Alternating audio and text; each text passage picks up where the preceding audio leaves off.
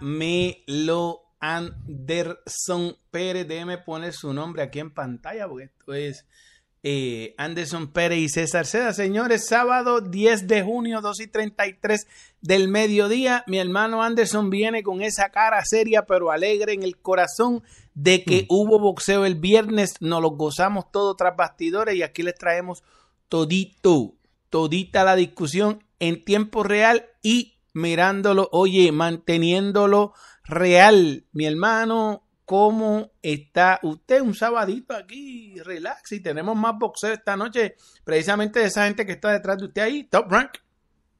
Sí, seguro que sí. El... Hoy vamos a regresar por la tarde. De hecho, ya, ya está cantado. Vamos a regresar por la tarde a darle cobertura a esa cartelera de Top Rank. Pero hubo muchísimo boxeo ayer, sobre todo peleadores cubanos jóvenes que, que subieron al entarimado. Eh, también vimos el regreso de Guillermo Rigondó por segunda vez en este año 2023. Vamos a estar hablando de eso también. Eh, una decisión complicada de digerir de Daniel Matellón allá en Argentina. Vamos a estar hablando de eso. Tengo muchísimas cosas que decir con respecto a eso porque pude ver la pelea hoy en la mañana, la vi un par de veces. Y César, saludar a todos los que están ahí en el chat como siempre, mandarles un fuerte abrazo, saludos, un poquito cansado, sí me siento un poquito cansado, ayer fue un día bastante largo para mí, pero ready, ready para hablar de boxeo.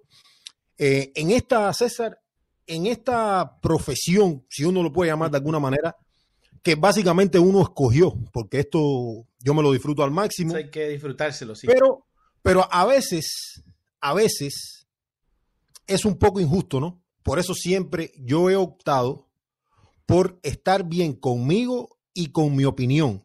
Cuando mi, op- mi opinión coincide con algunos, ah, Anderson es el mejor. Cuando la opinión no coincide, Anderson no sabe nada. Por eso, por eso yo prefiero estar en paz conmigo y tener siempre mi opinión. Guste, no guste, es no la opinión. Es la opinión de Anderson Pérez. Así es. Eso- así es. Por eso César Seda utiliza la gran frase, eh, oye, sin dejar de ser el mismo de siempre. Hay que decir las cosas como son y no podemos dejar de ser los mismos de siempre. La opinión a veces va a gustar, a veces no va a gustar, pero lo importante es que es nuestra opinión honesta y real, de acuerdo, por supuesto, al negocio del boxeo y al deporte también del boxeo, porque son dos, dos fases diferentes. Y perdónenme que estoy aquí en el celular, estoy tratando de compartirle a la mayor brevedad posible para que eh, YouTube siga dejándole saber a todo el mundo que estamos aquí. Le agradecemos sus deditos para arriba. Aquí llegó, mira, el comunicador favorito de tu bloguero favorito. Yo te cuento. Y yo sé que de, de- de todos esos blogueritos por ahí y todos esos este, youtubercitos y todo eso, aquí llegaron las bestias. Pero mira, Anderson, yo te cuento de mi parte que tuve una gran experiencia. Tuve una, una gran experiencia ayer. y y pude hablar con Andy Cruz. ¿O sí? Pues Te, te envié el, el- el- la foto que Yo pusimos vi, en el yo, vi yo, vi el, yo vi el screenshot, fue lo que vi. El screenshot, sí, el screenshot. Y, y fue algo este, espontáneo, orgánico de momento, gracias a un peleador eh, eh, cubano que pelea hoy precisamente en los Mikosuki, este Fabián. Darían Fabier. Darian Fabier, Darian, Darian Fabier. Ese muchacho, pues, estaba en vivo y yo no lo tenía, yo ni lo seguía. Yo sabía que el muchacho existía, lo había visto, que fue un muchacho que alzó la voz, que no le gustó el, el gimnasio de Pound for Pound. Al fin llega uno inteligente, nada en contra de Pound for Pound. Pound for Pound y Bob Santos no son la misma entidad. Es simplemente Bob Santos utiliza Pound for Pound como centro de cuido para su, su, su, su, su mina de oro. Pero no hay problema, eso lo explicamos después. La cuestión es que este muchacho eh, eh, al- alzó la voz y dijo yo me voy para otro gimnasio y ayer me lo, me lo comunicó eh, vía Instagram que estuve ahí con ellos gracias a él, gracias a él y le doy las gracias que peleé esta noche. Voy a estar pendiente a la cartelera de los Mikosuki, además de que vamos a estar pendiente a la cartelera de Top Rank. Vamos a estar por aquí esta noche, así que eh, eh, recojan y, ponchen y, tranquilo, la pueden ver tras bastidores, no tienen oportunidad, pero este muchacho pues me llegó la notificación a través de otras personas que me lo compartieron porque tenía a Andy Cruz en el en el en el en vivo. Directo en el, directo, en el directo en Instagram. Y entonces pues yo entré a saludarla a Andy porque Andy ya me había saludado temprano vía Instagram me había dejado un par de mensajes. Entonces, tan pronto yo saludo a Andy en el, en el chat, pues le dice Andy, pues éntrenlo para acá, que es cierto, porque yo le dije, verá, pero vamos a hablar entonces, porque eh, te noto como arrepentido, tú sabes. Entonces, Andy estaba haciéndose sus trenzas, muy chévere que le quedaron y todo eso allá en Filadelfia. Y, y, entonces Andy empieza a decir, chico, pero yo nada más te metí 30 segundos, nada más, yo, yo nada más te metí 30 segundos y, y tú allá me metiste dos horas, que si me quieres poner a los muchachos en contra, que si, chico, no, déjame explicarte, ¿tú me entiendes?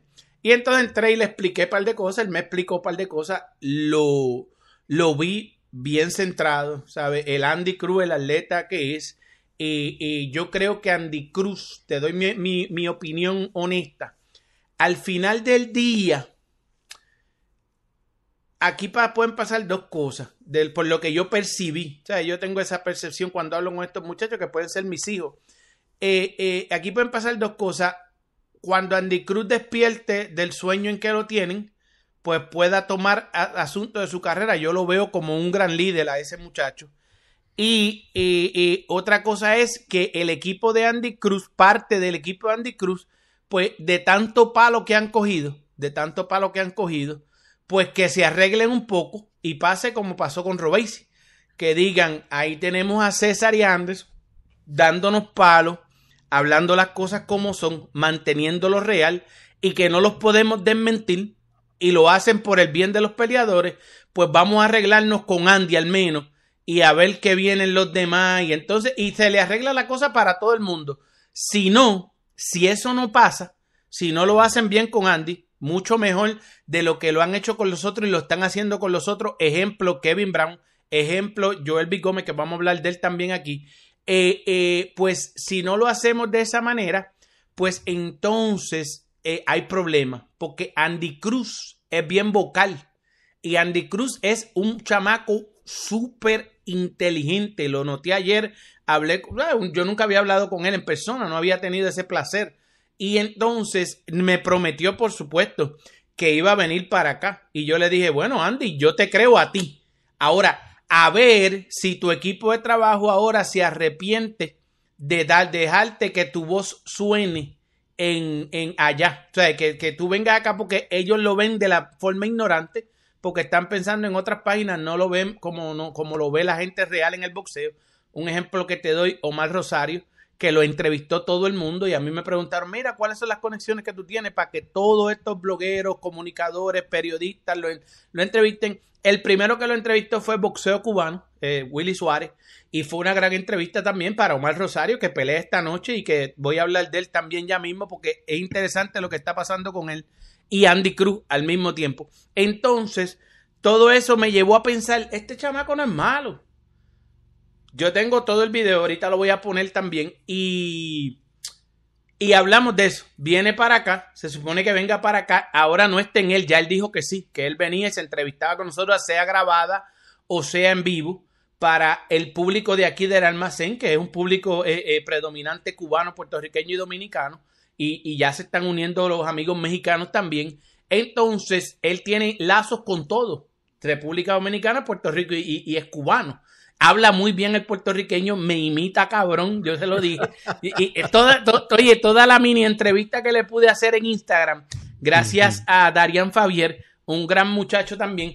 La, este, por ahí andaba Kevin Brown, pero se quedó tras bastidores, deja que se vaya César, porque si no me clava también. Y entonces, Andy Cruz está consciente de que dice, este cabrón me metió dos horas él está consciente y dice, diablo, después fue que me di cuenta que te di una pauta cabrona, te di el mejor programa de la semana, que fue verdad. Ese programa va mandado por ahí, ¿verdad? Eh, pero chico, no me tenías que meter esto ni meter aquello. Entonces le expliqué. Yo no quería nada en contra tuya porque, pero es la verdad. Esas paginitas por ahí que engañan a los cubanos de, de a pie, los que viven en Cuba, con muchas cosas porque se van a favor de solamente una, no, no de lo justo, pues este, este, este, este, los engañan, tú sabes, y ahora controlan tus cosas. Pero ahora eres todo tú, tú sabes, ahora es todo Andy Cruz y hay más muchachos, precisamente como Darian Fabiel, el Puli, hay más muchachos en crecimiento. E, este, Robesi pelea también en esos días. Ahora mismo Joel Big Gómez pelea en esos días y le expliqué todo eso. O sea, le expliqué todo eso al muchacho, lo entendió. Esperemos y lo vamos a, coger de su palabra. Yo lo tengo grabado que pueda coordinar la entrevista con nosotros. Todavía queda muchísimo tiempo. Él tiene días libres de entrenamiento. Nosotros no cogemos mucho tiempo. Nosotros en 20 minutos, menos de media hora, nosotros tenemos un entrevistón, el, el, entrevistón más grande, más real y más centrado en boxeo que se le puede dar, se le da aquí, aquí, en, este, en esta pendeja, en el almacén del boxeo Negro. Así que esperemos a ver qué hace Andy Cruz. Ahorita le voy a enseñar el footage de que pude hablar con Andy Cruz. Le envío mis saludos. Y otra cosa que él dijo, Anderson, que él está bien consciente él está bien consciente. Él dijo, estos 30 segundos me costaron una guerra. Que si no la gano y me, y, me quito y no, me, y no lo vuelvo a hacer, eh, eh, pierdo. O sea que hay que esperar porque Andy Cruz probablemente tire de nuevo, porque esa es su forma de él también este, este, liberar su estrés y vacilar. Eh, Busy Ennis por ahí lo ha dicho, que él ha llevado un alma eh, de fiesta al gimnasio sea, que todo el mundo lo quiere allí a pesar de que no lo entienden por el inglés y el español y las cosas, pero él se ha adaptado muy bien, es un muchacho bien inteligente, bien centrado. Y te digo una cosa, y le digo a todo el mundo, los casi 100 que ya están conectados, necesito deditos para arriba. Andy Cruz al final va a ser nuestro mejor aliado, va a ser el que, el que ayude a muchos peleadores a crecer, se lo estoy diciendo desde ya.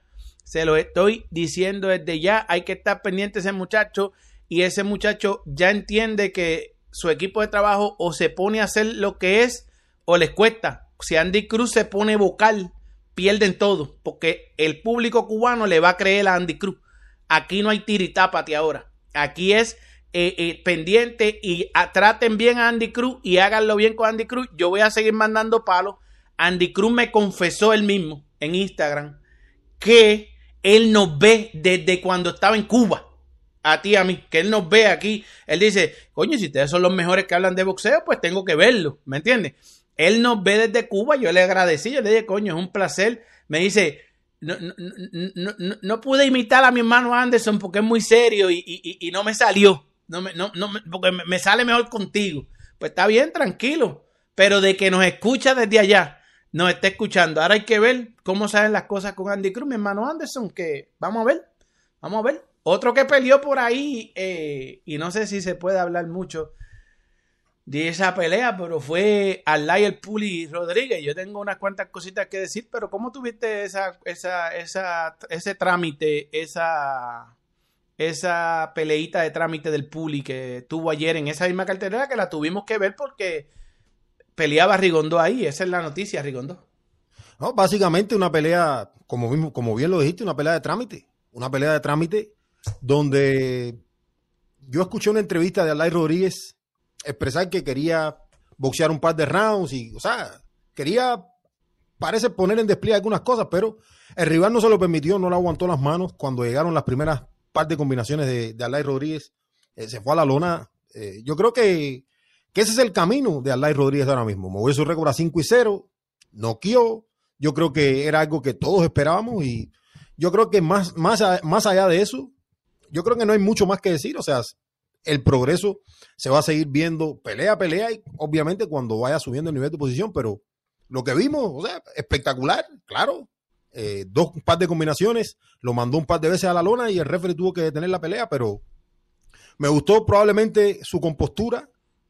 No, no lo vi desesperado, lo vi tranquilo, obviamente sabiéndose superior a su oponente, pero haciendo lo que, lo que hay que hacer cuando eres superior a tu oponente, o sea, pasarle por encima eh, con calma, mesurado y poniendo en despliegue, que se vea en ese par de segundos, si vas a estar 30 segundos, un minuto ahí, que se vea la diferencia de quién es el mejor peleador. Y yo creo que eso fue lo que vimos del lado de Alay Rodríguez ayer, ¿no?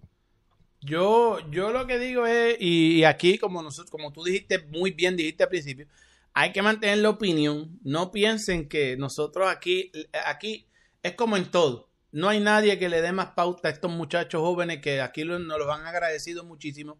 Si nosotros no hablamos de estos muchachos como nosotros hablamos, estos muchachos ni suenan. Yo, yo ayer no sabía, jurado. Le pregunté al chamaco y me sentí mal. Él estaba en el hotel y estaba en la cama del hotel y todo, y yo ni me di cuenta. Yo, yo después fue que me, me desperté a Daranfe, a ver, le digo, ¿y tú cuándo peleas? Porque como se le han caído tantas peleas que si unos iban a pelear en Puerto Rico, después no pelearon, que si iban a pelear en el allá en, en donde peleó el hermano de Peró y después no pelearon, esto, lo otro, pues uno se confunde. Entonces, él me dice, no, no, bien humilde el chamaco, me encantó ese chamaco, ¿sabes? Y me dice, no, yo peleo mañana. Yo peleo mañana, llegamos a 100 personas conectadas. Un abrazo a todos. Oye, este gran sábado, mira, eh, eh, yo peleo mañana. Eh, y, ay, yo leí en los Mikosuki, sí, en los Mikosuki. Uno no sabe, ¿tú me entiendes? Pero es como están en crecimiento. Y... Él es, César, es el que pelea mañana contra, contra el Sky. Ah, que van a pelear cubano contra cubano. Exactamente. Que les cae un, muchacho mayor. Les cae va a debutar y esos son los que van a pelear hoy en, en los Mikosuki. En los Mikosuki, cubano contra cubano. Vamos a estar mm. pendientes a eso. Esa cartelera está sold out porque em, comienza temprano y entonces van a, tener la pelea en vivo de, de Teófimo López y Josh Taylor en pantalla gigante allá en los Mikosukis eh, eh, ya no hay taquillas para ese evento, ya está todo vendido. Eh, una gran labor que está haciendo M R Boxing. Sabemos que muchos van a estar pidiendo esa cartelera. Nosotros, ya Anderson la cantó mi hermano, nosotros vamos a estar esta noche de regreso aquí. Llegó un super chat de Manuel Hernández, lo voy a poner en pantalla ahora mismo porque los voy a leer. Gracias, Manuelito. A todos, gracias, mi, nuestro hermano Manuel. Un gran abrazo, señores. Oye, no lo que no aguanta presión. Don Manuel Hernández, déjame ver que nos dice saludos. César y Anderson y todos por aquí. Esto está buenísimo. Gracias, Manuel Hernández. De verdad, voy a poner el comentario. Quito el super chat, pero te agradecemos ese super chat. Lo pongo ahí para que la gente te lea, don Manuel. Muchísimas gracias. Oye, como te decía, pero entonces el Puli, el Puli, yo les dije a ustedes y, y y, ya vieron a, su entrenador en el que llegó a esa pelea. Lo está cuidando. Me lo dijo Ronnie Chills en, Orlando. Me dijo, mira papá, el muchacho, tremendo talento. No hay, no hay problema porque, la, porque no es que la tenga. Tiene el deseo, quiere aprender, quiere crecer. Pues entonces hay que cuidarlo. ¿Qué manera de cuidarlo es? Yo voy con él, por si acaso. ¿Me entiendes? Para estar pendiente a la cosa. Este muchacho que le echaron, Raúl García Jr., es un super pluma y se vio, se notó. Eh, eh, sí, sí, eh, obviamente. No, incluso César, incluso contra un peleador que sea un welter natural, el puli en welter se ve grande. se ve grande, se ve grande. El, puli es grande para esa división. O sea, el puli, el... puli en 10 años va a ser un peleador que probablemente esté peleando en supermediano.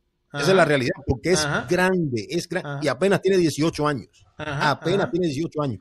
O sea, eh, obviamente las ventajas físicas sobre su rival eran evidentes, pero eh, yo, yo, yo, lo vi bien como me gustó sobre todo la paciencia, o sea, no me gusta el peleador que sale con las manos bajas, desesperado, no, no, no. Yo lo vi centradito, cuando puso un primer par de manos, se miró que, que dañó a su oponente, siguió trabajando ahí, yo vi a Ronnie Shields, incluso lo vi contento, la expresión corporal de Ronnie Shields daba a entender que estaba contento con lo que vio de, de Alay Rodríguez, ¿no? Más allá del oponente, pero esos son los oponentes, así se hacen las carreras en este boxeo y así hay que hacerle la carrera a un peleador de 18 años. No, no, pero... no, hay por qué correr ahora. Ahora no hay por qué correr, digo yo. Sanders Saya con, con, con 17 años no, no. Pero, pero esos son los estados comparativos en los cuales yo no quiero caer. Yo no, o sea, a Saya le están llevando su carrera a su manera las condiciones probablemente son otras, la mentalidad de los managers, los equipos de trabajo son otros, es distinto, y eso no quiere decir, y eso no quiere decir que probablemente Sander sea el peleador mejor manejado. No, están haciendo las cosas bien, yo lo reconozco. Es un gran peleador, un peleador que tiene mucho a futuro, pero cada una de las carreras es distinta por los entornos, por las características del peleador, por la promoción, por todos lados. Yo no puedo pretender comparar a, cómo han llevado la carrera de, Sander a cómo pueden llevar la carrera del Puli. O sea, a mí, a, mí, yo por lo menos, en mi opinión. Esa es tu opinión, yo sé, yo, te, yo nada más te comento y no lo hago, yo entiendo tu opinión y no lo hago en ese sentido, para que no se me malentienda. Quiero mucho... pero, si, pero, si, no lo hacen en ese sentido, pues trae el nombre, es prácticamente lo mismo. Este cabrón. Chico. No lo cuque, que no aguanta presión. hay que, hay que bregar, con, bregar con un cabrón tan inteligente como este. Eh, Diosito, dame paciencia, porque es sábado. Y lo tengo que ver dos veces, al cabrón este dos veces, Diosito. Diosito, dos no cuque, veces no tengo presión. que ver a este tipo tan inteligente y todo eso. Me va a dejar explicarte, chico, porque yo quiero mucho al Puli. Ay, mete mano, mete mano, mete mano, mete mano. Meto mano. Mira, el, este, yo no los comparo, ¿no? Es incomparable, como tú dices, su, su, el manejo del Puli, el manejo de, de, de, este muchacho que cayó con los pies parados, Sandel Saya, tiene mucho por probar por delante. Sandel y más que ya Sandel desarrolló. O sea, ya Sandel desarrolló, se ve grandísimo, enorme, que es cierto. El Puli se ve casi igual que Sandel. Yo, yo, yo he jangueado muchísimo con el Puli en persona. Ahora bien, lo que sucede es que el, yo no los comparo, yo lo que te traigo es para que no nos caigamos en la trampa mediática, porque según están llevando al Puli, y este, podemos caer en la trampa mediática de que cuando entonces le toque pelear con los de su tamaño, pues entonces nos llevemos una decepción. Entonces, esta alerta es para el manejo del Puli, que es un, una sola persona la que maneja el Puli con buenas intenciones, pero para que entienda que no puede engañar al muchacho. Tú sabes, también al muchacho, si tú le pones competencia eh, de trámite, competencia de trámite, porque ninguna es floja, todos tiran puño, pues ponle competencia de trámite de su tamaño, tú sabes, de, de su frame, de que, que, que, que, lo pruebe un poquito, no que lo maltrate ni nada, pero que, le, le, que, él, que él pase trabajo y ponga las manos bien puestas, no como ayer que el Puli le hizo al tipo y el tipo se cayó prácticamente, tú sabes. El Puli le, no. lo abanicó un poquito y el tipo cayó, ¿tú me entiendes? Ese, ese, es, el mundo, ese es el mundo ideal. Ese, ese es el mundo, ideal. Que cada, que cada, vez que vayan a machar un peleador, uh -huh. así sea para, para ver el progreso, se puede uh -huh. encontrar, encontrar, y ese es el trabajo del manejo, ¿no? Encontrar uh -huh. el peleador correcto en el momento correcto. Ahora, el boxeo propiamente en sí demuestra, y tú lo sabes mejor que yo, porque yo de eso sí sé, sé, bien poco. Lo que se brega y se batalla para conseguir esos oponentes. Tú lo sabes. Oh, que yo. sí, sí, muy, entonces, muy, muy entonces, grande. Ayer, ayer, hablamos de un caso de esos tras bastidores tú y yo. Entonces, Ajá. cuando uno tiene el panorama de lo que sucede tras bastidores con los peleadores, uh -huh. uno se da cuenta que, bueno, probablemente batallaron para poderle conseguir el rival un que rival, ellos deseaban. Eh, en el caso del Puli, en, en, en, esa, en esta pelea específicamente. Uh -huh. Ahora, el dinerito también, el dinerito que cuesta. Ahora, traer un, sí, un, sí, de eso, sí. Sí, lo que sucedió es que no pudieron encontrar el rival correcto. Perfecto, o sea, había que echarle mano a ese. O sea, estoy hablando uh -huh. en sentido general. Y hay que hacerle récord, sí, hay que hacerle récord. Pero entiendo, pero entiendo el punto. O sea, hay que buscar lo más cercano uh -huh. a lo que haga progresar a tu peleador, ¿no? Uh -huh. Eso, yo, eso es entendible, pero también entiendo que se batalla mucho para encontrar rivales. Eh, los, los rivales que, porque yo te digo, en esos estadios de las carreras es complicado por el desconocimiento, porque tú a veces no conoces quién es el peleador, porque no sabes de dónde viene. Es complicado decir, este es el peleador que lleva, o sea, básicamente todos estos peleadores que llevan como oponentes son oponentes de uno aquí en Orlando, del otro allá en Florida, del otro en los Mikosuki, porque uh -huh. son los mismos peleadores. Uh -huh. Y eso lo hemos visto con peleadores cubanos que han enfrentado al mismo peleador argentino. Tres cubanos han enfrentado al mismo peleador argentino, por ejemplo. Sí, sí, eso, sí, nosotros, sí. eso nosotros lo vemos usualmente porque es, es, es, complicado a veces encontrar ese tipo de oponente que logre llevar a tu, a tu peleador a, a otro nivel y que, que, se ve el progreso. ¿Entiendes? El boxeo es complicado, sobre todo en esos estadios donde las carreras esa gente van comenzando. A la hora de hacer una carrera. Porque tienes que, yo creo que es como buscar una aguja en un pajar a la hora de escoger esos oponentes. No sé si tú puedes hablar más de eso. Uh -huh, uh. Yo, yo, yo, yo sé, yo, yo conozco bastante de eso, por eso es que muchas veces hablamos aquí. Yo recuerdo cuando las iba a hacer su debut, que yo le dije, mira, tengan cuidado con el, con el peñonero ese, tú sabes que lo que tira es un peñonazo, ese argentino, y me vacilaron y no me creían. Cuando llegué allí, que yo fui, yo fui, yo la vi, yo la vi en vivo allí, y este y lo otro, ahí y, y, todavía veo a Damián Lascay y me dice, tú tenías razón, tú tenías razón porque no pudo noquear al tipo, tú sabes, y, y, tuvo que tener cuidado porque aquel le metió manos, ¿me entiendes? Y entonces, una mano de esa en, en, el boxeo, como bien decía Kevin Brown los otros días en su, en su canal de YouTube, eh, él decía, este, con 8 onzas está cabrón, o sea, cambia la cosa, lo dijo Kevin Brown, ¿verdad? Y entonces, pues, eh, tienen que tener cuidado. Muchos de esos argentinos, como el que le iban a poner precisamente a Rigondo, que después le llegó el gran invicto Charlie, este, se me olvidó el apellido de él. Charlie Clemente Charlie, Andino. Charlie Clemente Andino. Tenían que tener cuidado con Charlie, ¿viste? Le llegó, casi le llega a la distancia. Este, la, la cuestión. No lo la cuques, que no aguanta presión. La cuestión es, vamos a hablar de eso ya. Era, la cuestión es que esos rivales, pues, uno los conoce por eso mismo porque uno va a tantas de estas carteleras y uno, y uno se fija en esos muchachos, cómo pelean, qué hacen, qué no hacen, cuánto le duran a diferentes prospectos, en qué peso los echan.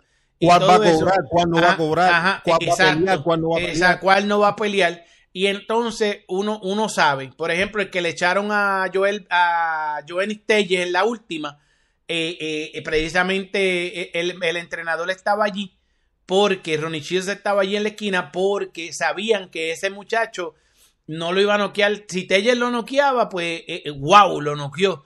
Pero sabían que tenían que manejar a Telles round por round para que se empleara correctamente, para que no se lesionara las manos, porque cabrón, Teller le dio hasta con, le dijo, Ronnie, préstame la banqueta, a ver si le mete un banquetazo y se cae. Lució muy y, bien. y, y, y ni con eso. en última. No, lució increíble, demostró su talento, demostró su herramienta, esto y lo otro. Era un rival de turno, pero duradero, o sea, un tipo duradero, casi de su tamaño, ¿sabes? Y, y eso es lo que yo traigo a colación para que si algún día sucede alguna desgracia con el público, que de Dios no lo quiera, o lo vemos pasar un trabajito, nos recordemos de que al principio no era que le echaran rivales de crecimiento, era es el tipo de rival de crecimiento que le están echando, porque hay mucho, porque no le podemos tener miedo tampoco a que le echemos un, un 47, tú sabes, que lo bajemos a 44, tú sabes, un 40. Por ejemplo, que el, que el Puli anda, anda encendido y, y contento y motivado porque tuvo el placer de acompañar a Teófimo López en su campamento, ¿verdad?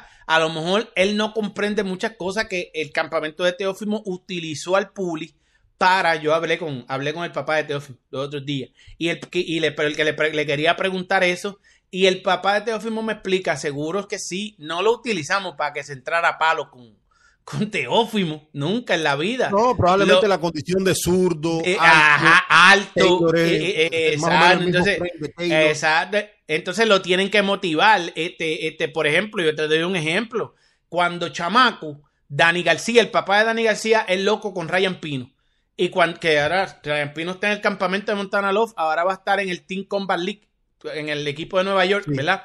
El junio pelea. Entonces, eh, la gente de Dani García se llevaban a, a Pino para los campamentos chamaquitos, ¿verdad? Y por, por, por la condición de, de, la habilidad que él tenía. Y, y, lo motivaban, le decían, no, tú eres bueno, no, tú la tienes. Y Pino volvía para acá, para Puerto Rico, motivado y metía sus manos en aficionado, ¿tú me entiendes?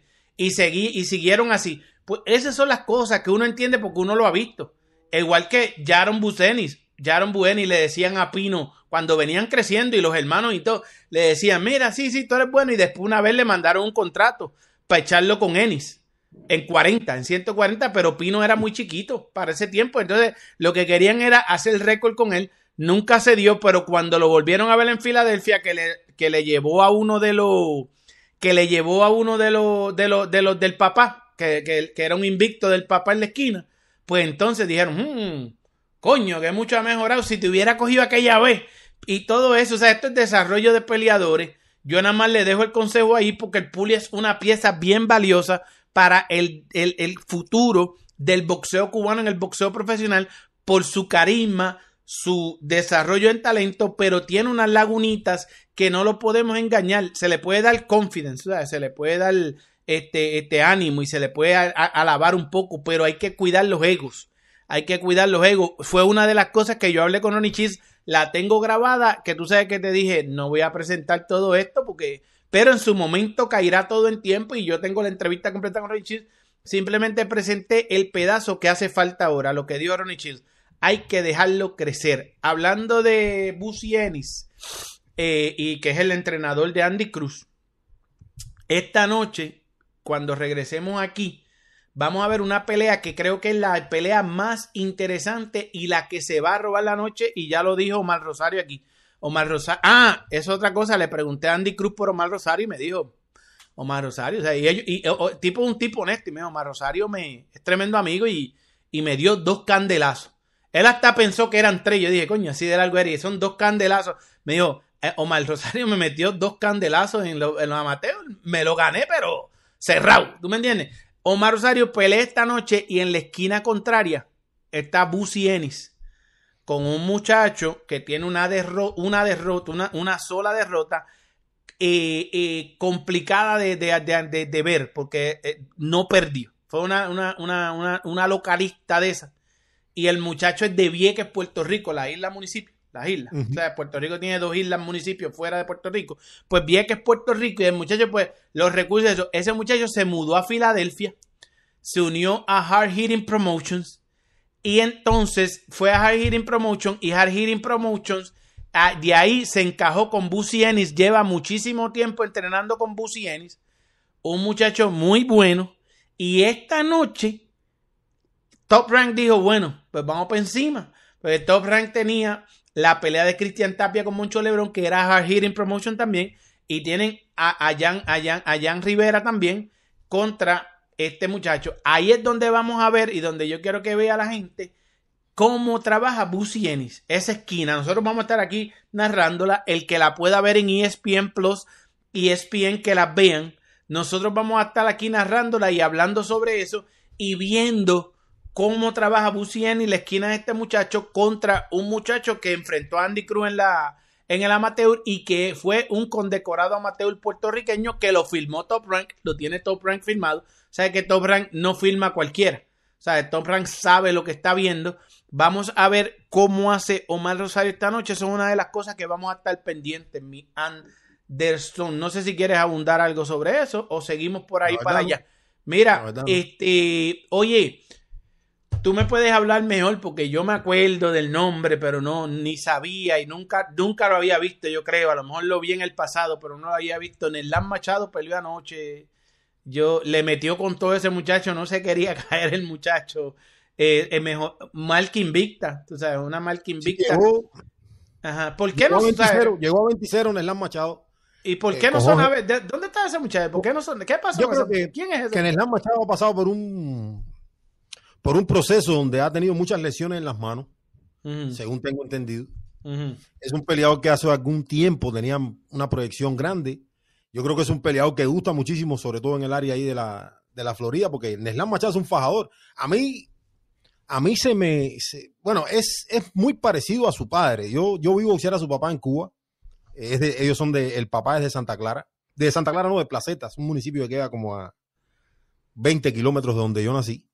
Y Neslan Machado fue un peleador, fue campeón mundial juvenil, después en torneos de mayor en Cuba eh, fue muy bueno su padre. Y Neslan Machado eh, sacó esos genes boxísticos del papá, ¿no?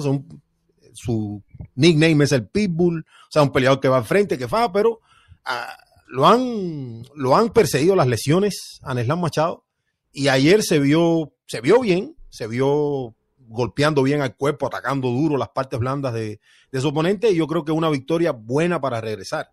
Ahora, la incógnita con, con Slam Machado básicamente es qué tan sano se puede mantener este peleador, que yo creo que tiene muchísimo talento, creo que gusta muchísimo su estilo, por lo menos a mí me es un estilo que, que a mí es placentero para mí, me gusta el peleador que va al frente, que es una cuestión de gustos boxísticos, ¿no? A mí me gusta Neslan Machado. Y yo creo que ayer eh, se, vio, se vio bien contra un rival que era superior a él, pero aguantó muchísimo hasta, hasta donde pudo, ¿no?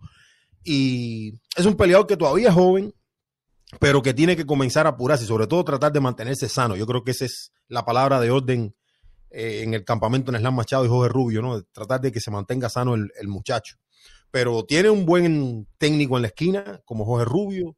Yo creo que tiene un gran boxeo, tiene buenas habilidades en Slam Machado, tiene un estilo que gusta. Vamos a ver qué tan sano se puede mantener, pero eh, sí, se vio muy bien ayer, César, la verdad. Una pelea hecha para Neslan Machado también, pero se vio bien atacando el cuerpo, metiendo bombazos y, tratando de sacar rápido a su rival, la verdad. Oye, yo tengo que saludar a esta gente, mala mía, y me disculpan todos, disculpan todos, pero voy desde arriba a leerlo. Erilandi López, esa gran mole, nos deja, oye, un saludito por ahí y dejó su like y muchas bendiciones. Roberto Ávila, una mole de, oye, que yo sé que Roberto va a estar allá en lo, en lo, ya me dejó el like. Desde la mole, dice Roberto Ávila, que yo sé que va a estar en los Mikosuki presente en primera fila. Michael Borges, mis saludos desde el gremio de camioneros libres que seguimos su buen trabajo. Un like, dice Michael Borges, un abrazote al gremio de, eh, de camioneros libres. Sí, señor. Allá Altuve, saludos lleno de bendiciones, dando mi like. El número 5, esa mole desde Maracaibo, Venezuela. Rigondó, una gloria del boxeo cubano. Pero en mi opinión debe retirarse ahora victorioso y no más tarde saliendo del ring. No Eso lo dice Michael Borges, señores. Eh, yo creo que mi hermano Anderson va a abundar sobre eso. Lo vi ponerse serio ahí cuando leí eso. Oye, Félix Marrero Sánchez. Yo, me siento aquí, yo me, yo me siento a serio. Con seriedad, con seriedad. Yo no, me, siento aquí a reírme. con seriedad, con seriedad. Oye, saludos a los dos de Arkansas, Félix Marrero Sánchez. ¿De qué se arrepiente Andy Cruz? Que me lo perdí. Te voy a, ya, ya conté ahorita ahí Está arrepentido de los 30 segundos de payasería que hizo en, en, en, en contra y que mía, dice. Pero está arrepentido, está arrepentido. Eh, Yamani Mena, estamos activos César y Anderson. Señores, están activos junto a las 150 personas que están con nosotros aquí en este sábado, ahí conectados en vivo y los que no le dan a la bocinita para que no los veamos. Saludos para los dos, dice Yamani Mena, ya está mi like. Oye, Camarón Tiburón, saludos desde Alemania. Ese es el más que viaja, Camarón Tiburón, una. Y el otro día estaba en China, en Egipto, en Arabia. China, estuvo en la China, después estuvo en China. India, anda por Alemania, anda haciendo un tour. Sí, anda, haciendo, un tour, camarón, bien, cabrón, Camarón Pero Tiburón. esa es la bestia, esa es la bestia. ¿Ah? ¿Tú sabes dónde me lo encontré ayer? ¿Dónde? Camarón Tiburón, ¿dónde, me lo encontré? Me lo encontré allá con, en la vecindad de, de Amador. Allá me lo encontré. Allá estaba. Estaba, haciéndole porra a Amador. Amador. Ah. ¡Chiji! ¡Chija! ¡Chija! Allá estaba, camarón tiburón. Allá, allá estaba. Allá estaba. Allá me lo encontré. Al viejito Amador, tremendo tipo, el viejito Amador, buen tipo, un, mexicano de, de, corazón, chingón, pero chingón. Oye, saludos, eh, eh, dice Jesús M, por ahí nos llegó un, un super chat de Harold Cruz. Muchas gracias, mi hermano. Te voy para allá abajo ahora a leer el super chat, pero tengo que leer a toda esta gente también. Armando Hernández, a, Arnaldo Hernández dice, Andy, que se, ¿de qué se arrepiente si él es un guerrero? Se arrepiente de la payasada que hizo, pero vamos a seguir él y yo eh, haciendo lo correcto y, y, y, vacilando un rato porque es un gran comediante por si acaso, tú sabes, uno nunca sabe si lo dejan en Starbucks. Eh, no manches, el Rigo le ganó a un vato que tenía como 20 años sin boxear, dice Camarón Tiburón. Eh, Anderson va a hablar de eso ahora en, segundos. No, Anderson. ¿Por qué? ¿Porque tú no vas a hablar? Sí, yo voy a hablar. Sí, yo voy a hablar, yo voy a hablar. Que la, que la gente está? No, Charlie Clemente, ah. que Charlie le, duró. ¿Cuántos rounds le duró? ¿Cuántos mira, por mi madre, por mi madre que te prendo. Por mi madre que te prendo. Oye, ah, ayer eh, fue pelea de, de a oxidados, dice Camarón Tiburón. Ismael Amador dice, mi like ya está, la mole desde Rochester, New York. Para César y mi paisano Anderson. Gracias, Ismael Amador. Camarón Tiburón, el más duro, el César Seda y el gran Anderson Pérez. Michael Borges, vamos César, calienta ya. Oye, camarón tiburón, ya los cubanos no todos andan eh, diciendo que Rigo está para grandes cosas. Eh, eh, va, va por el título mundial. Oye, ahora las peleas de hombres, o sea, el gran Jaime y Derivachenko. Sí, señor, por esa viene esta noche. vamos a ver si agarramos algo de eso. Vamos a ver. Anderson, tremendo analista. Me gustan tus críticas constructivas, dice Michael Borges. Ismael Amador, ¿quién ganó entre Matellón y el venezolano? Bueno, vamos a hablar de eso también. Perdió Matellón, pero eh, hay que hablar de eso, brother. Hay que explicarlo. Quédense por ahí porque lo vamos a explicar. ahí sí que yo voy a hablar. Ahí sí que yo voy a hablar porque está cabrón y yo lo había dicho. Yo lo había dicho. Si no me lo hacían por un lado, me lo hacían por el otro caen en la trampa mediática, no se vio, estoy esperando que mi hermano Franquito me diga bien qué pasó, estamos en la discusión entre Matellón y, y, Rigondo Eh, unos querían que yo les dijera mi parte de Rigondo y yo quiero que ellos me digan la parte de Matillón. Grandes amigos los de la Casaca Boxing Club. Gran narración la que tuvieron anoche de la pelea de Rigondo. Saludos desde States, Statesboro, Georgia. Buen fin de semana los dos, dice Misael Ángeles. Yo voy a tener que hacer una reunión con todos los que viven en Georgia que nos sintonizan. Yo estoy aquí en Atlanta, Georgia también, señores. Yo vi el programa que dejó, que dejó caer Anderson con respecto a Rigo y sepa que estoy muy de acuerdo con él. Yo, al igual que él, no veo a Rigo disputando un título con los top de la división. Yo lo veo, ese es Yamani Mena que nos dice, yo veo a Rigo para el título contra Nonito, yo lo veo, yo lo veo contra Nonito. Eso va a pasar, eso viene, eso viene. Y lo veo ganándose a Nonito también. Lo veo ganándose a Nonito también. que, que ayer el pana mío, el pana mío se dio un chapuzón, se dio una tiradita, está bien, pero yo veo a Rigo allá arriba, en el, ahí, ya, ya Rigo está ahí, se ganó un invicto y está a las puertas del título, lo vamos a hablar ahora. Eh, Israel, mi hermano, ganó el venezolano en una polémica decisión, le dice Yamani Mena. Richard Parker dice, feliz sábado, saludos Anderson y César. Eh, eh, desde Los Ángeles, California.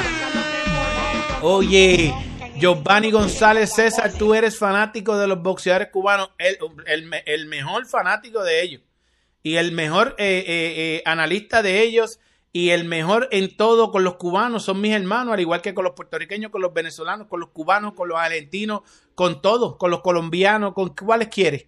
Aquí hablamos de todo, esto es boxeo para el mundo. Mira quién llegó ahí, qué es lo que, qué es lo que, qué es lo que. Luisito Rodríguez, una mole eh, dominicana que están calientes, mis hermanos dominicanos por ahí mandando fuego y pelea por ahí. La Granada ya anunciaron que va este, por ahí oficialito. La Granada ya va a pelear con un puertorriqueño también. Hoy fuego, hoy desde temprano, Team Tóxico. Esos muchachos necesitan abrir los ojos. Mira la joya. Eh, dijo que lo que tenía que decir y ya está de regreso. Se tardó un poquito, pero está. Geraldi Vergara, saludo, un saludo para César y Anderson. Aunque hay cosas que no comparto con César, reconozco que busca defender los intereses de los boxeadores cubanos. El día que conozcas a Andy, verás que es tremenda persona. Lo conocí ayer, brother. Y lo sigo diciendo, es tremenda persona. Los tráfalas son los que están alrededor de él. Y lo digo yo. Para mí, mi entender, los que están alrededor de él, menos Busy Ennis y contando a Eddie Hearn, ya sabes, ¿verdad? Son unos tráfalas, son unos tráfalas. Contando a Eddie Hearn también, son unos tráfalas. Eso yo, no, yo no me escondo para decirlo. Oye, Richard Parker, novela. Eh, Geraldi Belgar Andy es un fenómeno, tiene un boxeo único y un IQ muy por encima de la media. La única duda es su manejo y es, el y, es de lo peor que existe en el boxeo profesional. Y eso es algo en lo que, en lo que coincido con César. Eh, eso es lo único. Yo nunca he criticado la, las habilidades de Andy, incriticables. Hay que ver cuánto aguanta en el boxeo profesional a 10 rounds, que ya eso fue un error, cabrón, lo dijo Busy Ennis el otro día en Nueva York, y eh, eh, eh, todo lo demás. ¿Me entiendes? Y cuánto él pega, que esa es la discusión estúpida que se fue mucha gente a buscar. Dijo César que no pega, pues vamos a preguntarle a todo el mundo. Y por ahí apareció hasta un boxeador, que lo tengo voy a poner en mi, en mi Facebook, voy a mandar candela con eso, que dijo un cubano, un cubano. Le dijeron, ¿pega o no pega? Y dijo, pero eso así, eso así. Así hizo. Pero dijo que no pegaba. Yo lo tengo en video, lo tengo en video. Eh, él dijo que ve todos los programas de boxeo, todos. Dice Yamani Mena, sí señor, pero que nos vea a nosotros. Yo le pregunté por nosotros específicamente. Y él dijo, si hablan de boxeo, yo los veo, pero ustedes son los más duros. Saludos César y Anderson y todos por aquí. Está buenísimo, dice Manuel Hernández.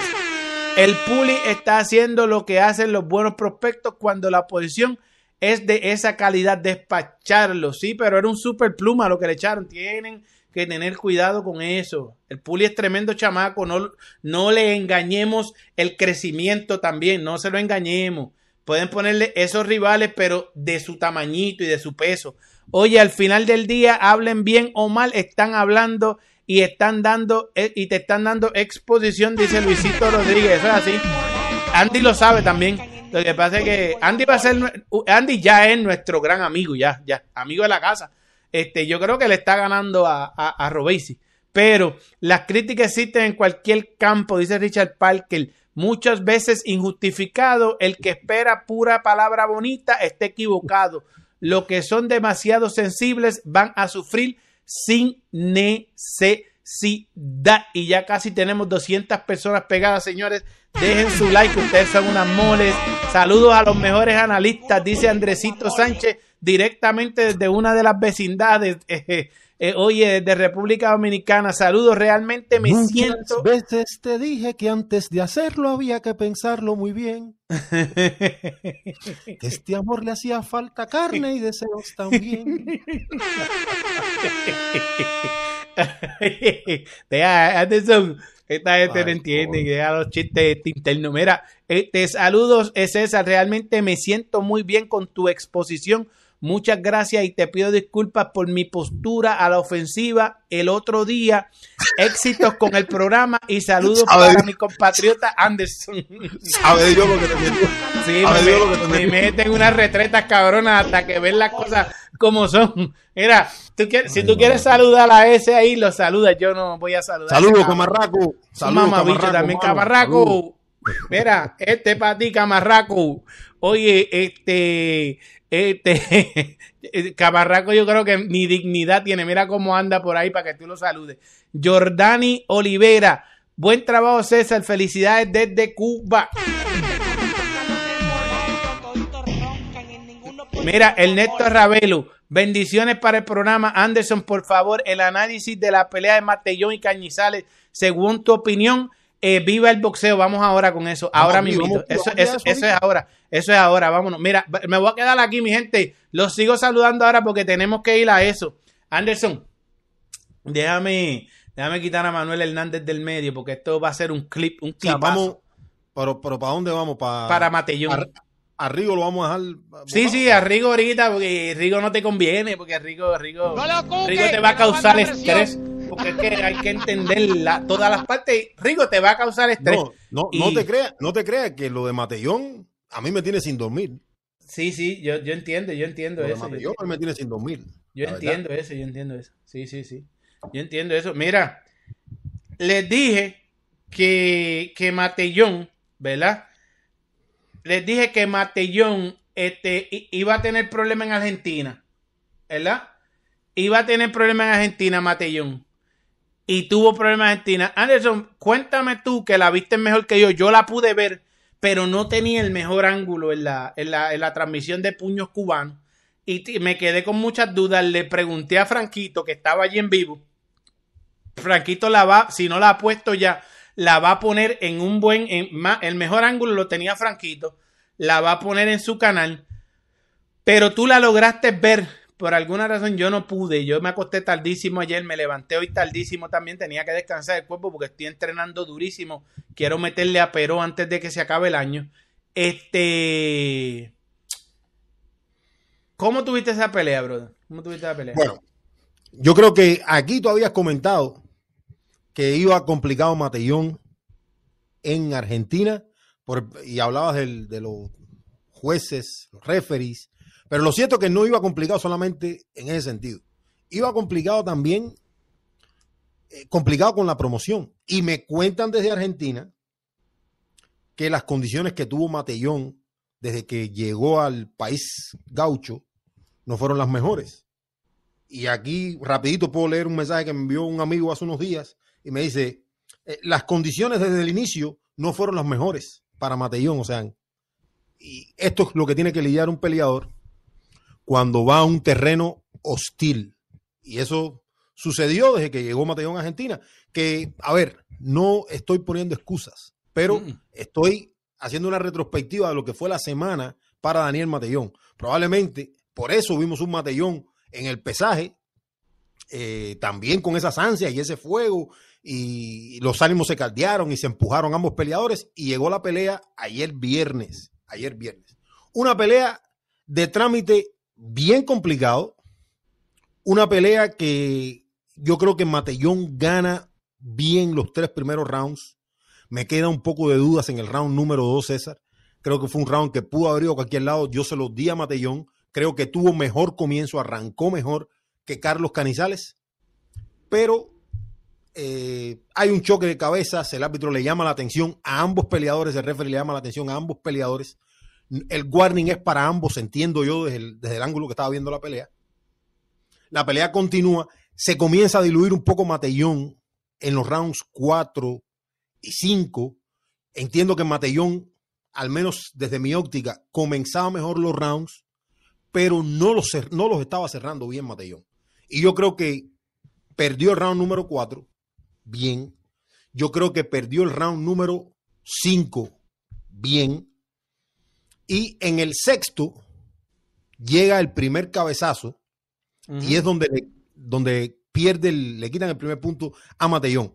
O sea, desde mi óptica fue un cabezazo accidental y el árbitro va de una y amonesta a Matellón con un punto. O sea, yo no entiendo qué tan rápido puede tomar el referee la decisión de que Matellón fue el que provocó el, el, choque de cabeza para amonestarlo de una vez. o sea, porque, pudo haber pensado que fue Carlos Canizales también, ¿no? Ahí le bajan un punto a Matellón. Ese round yo incluso vi ganar a Matellón y el round lo anoté 9 a 9. El round 7 es un round swing también que pudo haber ido a cualquier lado, un round bien cerrado. Y en el round 8 hay otro cabezazo y el árbitro vuelve a amonestar a Matellón. Ahora, el primer warning para los dos peleadores viene en el round número 3. Para ambos peleadores. Pero, pero fue para ambos peleadores. Y después le quita un punto a Matellón. cuando amonestó, cuando amonestó en los rounds 6 y 8, amonestó fue a Matellón. Cierto. Ahora, voy a hablar del corte. El corte de Carlos Canizales fue un corte aquí, al ladito de la ceja. No era un corte grande, no era un corte eh, profundo. No era como el de McWilliam, no era como el de McWilliam aquella vez que, que no veía, que no, no, veía. no, no, no, no, no, no, no, no. Ahora, era un corte pequeño, no era profundo, pero sí estaba sangrando de manera profusa, ¿no? Yo, desde mi óptica, no era un corte para parar la pelea, no lo era, pero siempre está sujeto todo esto a lo que dictamine el médico de la comisión. Y si nosotros entendemos que en Argentina las cosas se ponen complicadas, el médico es el médico de la Comisión de Argentina. O sea, eh, probablemente la decisión fue parar la pelea y sabían que, Canizales con los dos puntos deducidos ya estaba adelante en las tarjetas, ¿no? Ahora, tengo muchísima duda en ese sentido porque no creo que el cabezazo era para parar, eh, no creo que la herida era para parar la pelea, no era una herida grande, lo que sí estaba sangrando de manera profusa, creo que por la ubicación del corte. Y los dos puntos que le bajan a Matellón, eh, a mí me llama mucho la atención porque en, cuestiones de segundo, ¿cómo? Yo, sé, yo entiendo que es apreciación, pero ¿cómo puede el árbitro decir?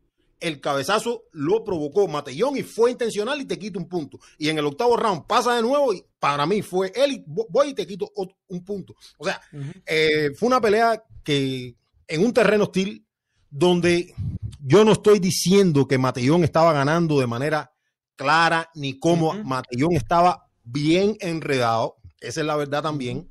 Matellón estaba bien enredado. Matellón no estaba ganando los rounds, al no ser los tres primeros, desde mi óptica, que lo ganó bien. Después el 4 y el 5 creo que los pierde claro.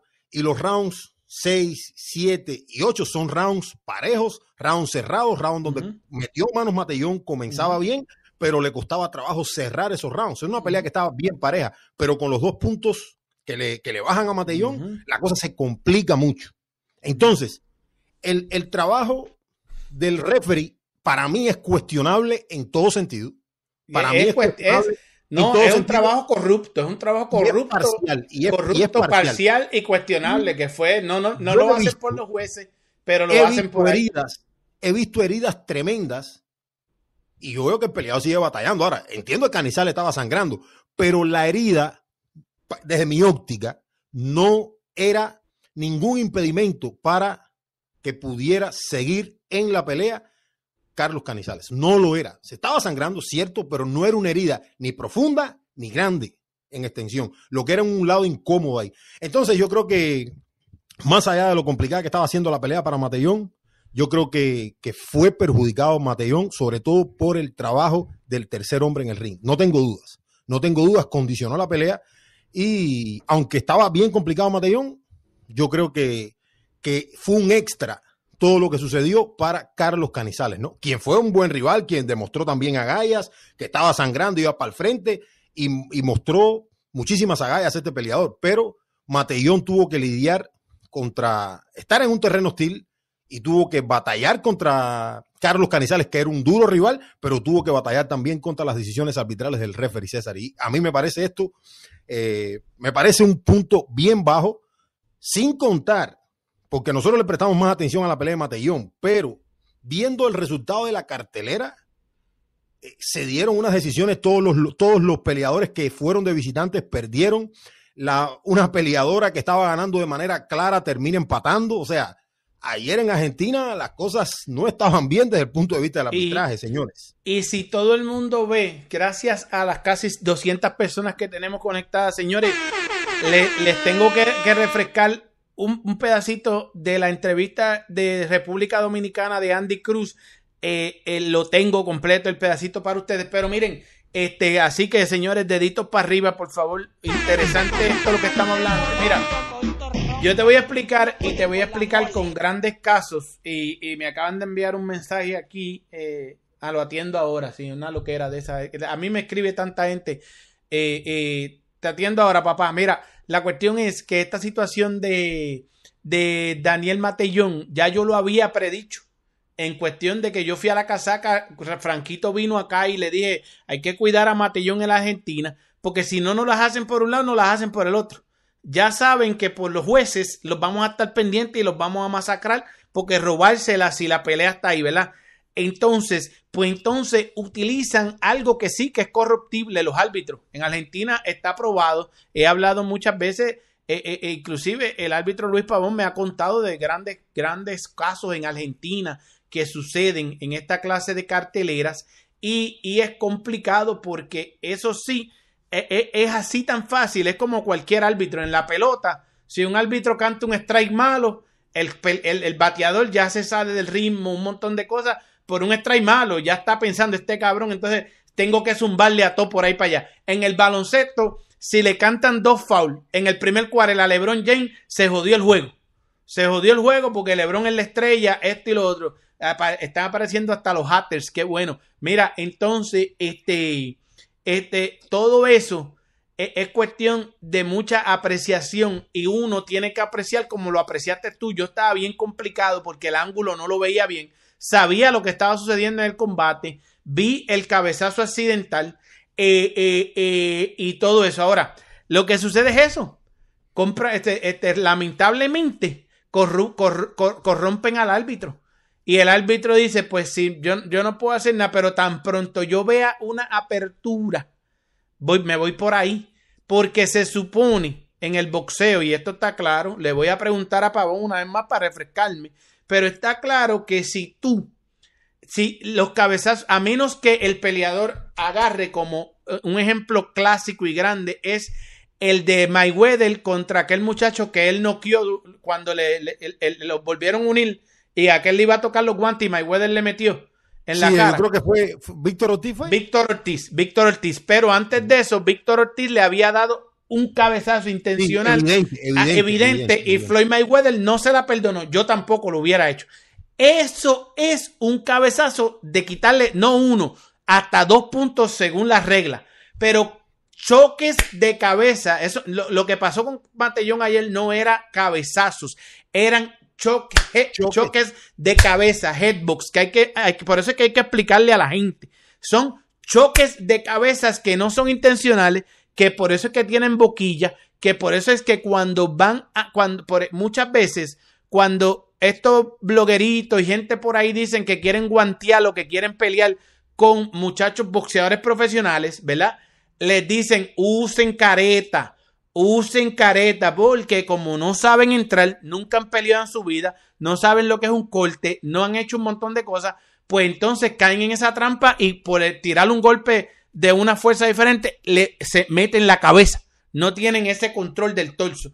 Entonces, ya he explicado eso, eso fue, no fueron a, a cabezazos intencionales. Entonces, ¿por qué puñeta? El árbitro le quita un punto, ahora le toca a lo, más malo. La comisión de Argentina es la que se supone que bregue con eso. No van a bregar con eso. No les importa el muchacho Matellón. Entonces, se supone que Gilberto Mendoza, la AMB, también bregue con eso. ¿Y, que, pues, qué pueden hacer ellos? pues vamos, vamos a readiestrar el árbitro. Vamos, entonces, le tocase al equipo, déjame terminar el punto, porque yo sé que tú vienes grande. Eh, eh, le tocase al equipo de Matellón, al equipo de Matellón, que muchas veces, y no digo que este sea el caso, hay equipos que, que, que hasta están en contra de su peleador porque tienen otras ofertas. Entonces, le tocase al equipo de Matellón hacer lo que hizo el equipo de Josh Taylor acá en Estados Unidos. Oye, yo quiero un árbitro parcial, tráigame algo. Pero como esta no era una pelea de título y como Matellón sabía, Matellón es superior a ese muchacho. Ese muchacho no tiene ningún tipo de superioridad. Lo que sucede es que esto es mental, lo hemos dicho. Es mental. Si tú estás peleando con el muchacho, está bien. Tuvo dos rounds que tú sabes, pues es como todo. Dos rounds que ya está, ya el árbitro lo predispuso cuando los, los, los, amonestó por el primer cabezazo, ¿verdad? A los dos. Pues ya Matellón está como que, espérate, aquí me están. Sabrá Dios todo lo que pasó Matellón cuando llegando a Argentina, ¿verdad? Entonces, ahí es donde está la cosa. Que entonces Matellón, todo eso en mente, que es mental, el juego mental, pues lo lleva a tener esos dos rounds. Vuelve y reacciona le está ganando el sexto, le está ganando el sexto, se lo está ganando, porque tú mismo me dijiste y yo lo estaba viendo, lo más o menos lo que yo veía, distinguiendo los pantalones, le está ganando el sexto, la esquina le está gritando, yo estoy viendo una cámara que está en la ahí, al lado, cerca de ahí, y la esquina le está diciendo a Cañizales, tú eres más rápido que él, chico, trata, y Matellón metiendo de las manos, llega el cabezazo y el árbitro dice, por aquí me voy porque este ya lleva par de raunganos, este acomodó en estos dos, pero están dudosos, pues aquí le quito un punto y, y, convenzo a los jueces de que la dé 10-8, no 9-9, 10-8 porque es justificable. Para después nadie puede protestar. Según nadie puede protestar, nosotros podemos inteligentemente explicarlo. Les robaron a Matellón y no les robó este, este, los jueces esta vez, el árbitro. El árbitro es un infeliz. El árbitro es un infeliz, un, tramposo. Eso no se hace pero la vida está mirando, tranquilo. Y, no le robó a Matellón, lo que hizo fue ayudarlo también, porque ahora Matellón coge conciencia y hay que ver si sigue en el boxeo como va, porque ahora lo detienen. Detienen el empuje de Matellón y detienen a Matellón prácticamente. Y a lo mejor Matellón no lo vemos en un o dos años, o quizás lo vemos más que en Panamá, una peleita aquí, una peleita acá, pero a lo mejor le quitaron, como le quitaron a Barroso, toda la oportunidad titular, porque ahora Matellón tiene que volver. Ahora hay que ver ¿A dónde bajan a Matellón luego de esta dudosa derrota? ¿A dónde lo bajan? Porque a veces cuando hay dudosas derrotas así, no lo bajan mucho. Ahora no venga y aparezca Matellón en el número 10, 11 o debajo de los, de los rankings, que estaría cabrón. No, no, no, no, debiera bajar tanto. Porque hay que ver. hay que ver. Una pelea en extremo competitiva. Hay, que ver qué hace el comité de evaluaciones, ¿me entiendes? Yo, voy a ir aquí rápido, es un comentario que tengo aquí enfrente mío y lo voy a leer, pero lo voy a contestar también. Dice, lo que vive Matellón contra un rival del montón no está para, no está para competir con los mejores. Cañizales no es del montón, puñeta. Un momento, un momento, un momento, un momento, un momento. No está para competir con los mejores de la división y mucho menos para aspirar a ser campeón. Señor, este tipo de comentarios son los que, no son los comentarios que hace uno aquí. Este tipo de comentarios son los que confunden a la gente. Eh, Matellón era el clasificado número uno, Canizar el clasificado número dos por la Asociación Mundial de Boxeo, el campeón es Kenchiro Tejari, y estaban disputándose la oportunidad para enfrentar a Kenchiro Tejari. O sea, los dos mejores de la división por la AMB estaban buscándose un pasaje a pelear contra el campeón. Más, Canizales no es ningún bulto. Canizales fue campeón de la Asociación Mundial de Boxeo en 2020 y perdió el título contra Esteban Bermúdez. O sea, era una pelea en extremo pareja. Este tipo de comentarios, por gente que no se informa, por gente que no ve boxeo, son los que hacen que, la gente minimice a los peleadores. A yo no puedo decir que tuvo una gran noche, pero Matellón estaba envuelto en una guerra, en un terreno hostil. Esa es la realidad. Nadie le puede llamar buto a Matellón. Estaba enfrentando al segundo mejor rankeado de la división, sacándose un pasaje para pelear contra el campeón en un terreno hostil, donde a Matellón le bajaron dos puntos por obra y gracia del Espíritu Santo, y el culpable es el árbitro. Esa es la realidad, el tercer hombre en el ring. ¿Entiendes? La corrupción de ese árbitro es el culpable, la corrupción. Este tipo de comentario que Matellón no tiene para competir. Bueno, Matellón puede ganar y perder con los, pero Matellón no está peleando contra un peleador que tiene 15 victorias y 35 derrotas. No, señor. Matellón está peleando contra un ex campeón mundial. Es más, este fin de semana no había una pelea más importante para el boxeo cubano que la pelea de Daniel Matellón, porque era una eliminatoria mundialista. Y si somos fanáticos cubanos, para aplaudir a un cubano que pelea contra un 5 y 24 y para aplaudir a Rigo contra un tipo que tiene 7 años sin pelear, no tienen los cojones de poner en contexto contra quién estaba peleando Daniel Matellón y dónde estaba peleando Daniel Matellón. Eso es lo que a mí me cae mal. La doble moral y el doble rasero de esta gente que escriben por escribir. Sin conocer la, la eliminatoria mundialista. Eso es porque eliminatoria mundialista en un terreno hostil. Eso es porque janguean mucho en las vecindades esas moronas estúpidas que no entienden el negocio del boxeo. Imagínate, mira, precisamente el mensaje que me acaban de enviar porque este, ven todo y me lo envían y yo no puedo atenderlo todo, señores, tranquilo. Me dicen que un, loquito por ahí dijo que Mohamed Ali era un loco, que Mohamed Ali no servía y eso está cabrón. Y ahora y me envían el enlace de esa estupidez. Y yo, no quiero hablar de otra, de otra gente, a mí no, a mí no yo estoy hablando de Matellón aquí. Me envía, está hablando de Matellón y del árbitro, esos son otra gente. Pero yo sí, yo sí, yo sí, yo sí, yo sí, yo sí. Mira, me envían el enlace y, viendo el mosquero ese que tienen ahí. Pero la cuestión es que yo lo estoy diciendo. El, la situación de esto es que el, el árbitro fue el culpable, un corrupto árbitro en Argentina, fue el culpable de que esta pelea, oye, la para también con un corte que no le está afectando la visión ni nada al peleador Sí, hay sangre, seguro que sí, le toca la, esquina la sangre caía, la sangre caía aquí. Le, toca, seguro, no le afecta la visión ni nada, sangre, sangre en el boxeo, seguro que va a haber, y más en el boxeo profesional. Y entonces, a lo mejor el árbitro para que no me ensucie la camisa mucho, ya la tiene sucia. Si Matellón le está metiendo, le quitan los dos puntos a Matellón, que fueron la diferencia. Es como, y es lo que va a decir Bokrek, y es lo que comentarios como esos, ¿verdad? que no entienden el contexto real de la trampa en la que estaba cayendo, la trampa mediática en la que estaba cayendo Matellón, un gran boxeador que se ganó su puesto, ganando grandes peleas en su tiempo. Después vino la pandemia, vino todo el caso que ya ha sido explicado aquí mismo por Gilberto Mendoza. Yo lo tengo todo explicado aquí. Míralo, es más, míralo aquí, mírenlo aquí, mírenlo aquí, mírenlo aquí. Y Pablo B, gracias por el super chat. Voy ahora para allá. Pero miren esto, miren esto, miren, miren esto. Ah, no, no está aquí. No lo, espérate, déjame ver si lo tengo aquí. Espérate, déjame ver. Este, vamos por encima. Si quieres, si, quiere, pásalo, lo, vamos a poner después esa, ¿no? De, lo ponemos después, está bien, tranquilo. La cuestión es que aquí se ha explicado todo lo de Matellón. A Matellón le tendieron una trampa mediática en Argentina, porque en Panamá a lo mejor no se atrevían a hacerlo.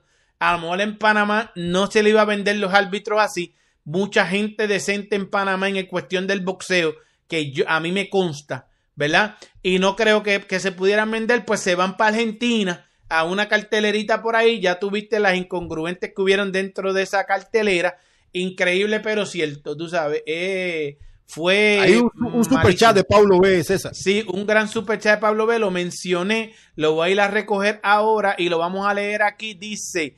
Siempre que me pondré pa'l lío con todo aquel que le falte el respeto a estas moles boricuas y cubanas. César y Anderson, gracias por todo el contenido premium. Gracias, papá, te agradecemos nosotros y para que lo entiendan de una vez y por todas. Yo le juro por la madre mía que aquí yo estoy pro los boxeadores, sean cubanos, puertorriqueños, dominicanos, venezolanos, colombianos, porque según se lo hacen a este muchacho ayer, a, Daniel Matellón. Daniel Matellón no es especial. Daniel Matellón es un boxeador más para nosotros. Que es la realidad. No porque sea cubano y mi hermano Anderson sea cubano. Aquí yo he defendido dominicano, esto y lo otro. Cuando perdió Michel Rivera, yo dije que Michel Rivera no iba a perder porque Martin fuera mejor que él. Yo dije que a Michel Rivera se lo ganaba el sistema. Lo dije yo aquí, está dicho meses antes de la pendeja. Meses antes de la pendeja Pero si iban parejo, si iban parejo, Martin no tenía chance.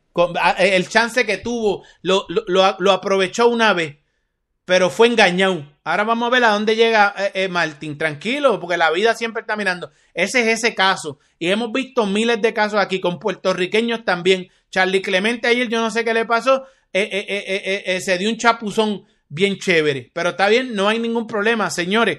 La cuestión es que no podemos caer en la trampa mediática de no denunciar esto en las redes sociales donde todo el mundo lo ve, de que le hicieron una trampa mediática a Matellón. Hay que seguir mencionando a Matellón porque si no, saben lo que va a pasar y voy a estar pendiente a eso. El ranking va a traer a Matellón bien abajo y saben lo que va a pasar. Como hay tanto boxeo y tanta controversia, ustedes se van a olvidar de Matellón. César, y, y ahorita yo iba por una línea, pues se, me fue, se me fue, pero ya, ya me acordé de lo que iba a decir. Dale, dale. Es, la, es lamentable el, juicio, ¿no? Porque tú sabes, yo he arbitriado, yo he arbitriado basquetbol, yo he arbitriado deportes. Y, por ejemplo, en el boxeo, y tú fuiste, tú has, tú has arbitriado también.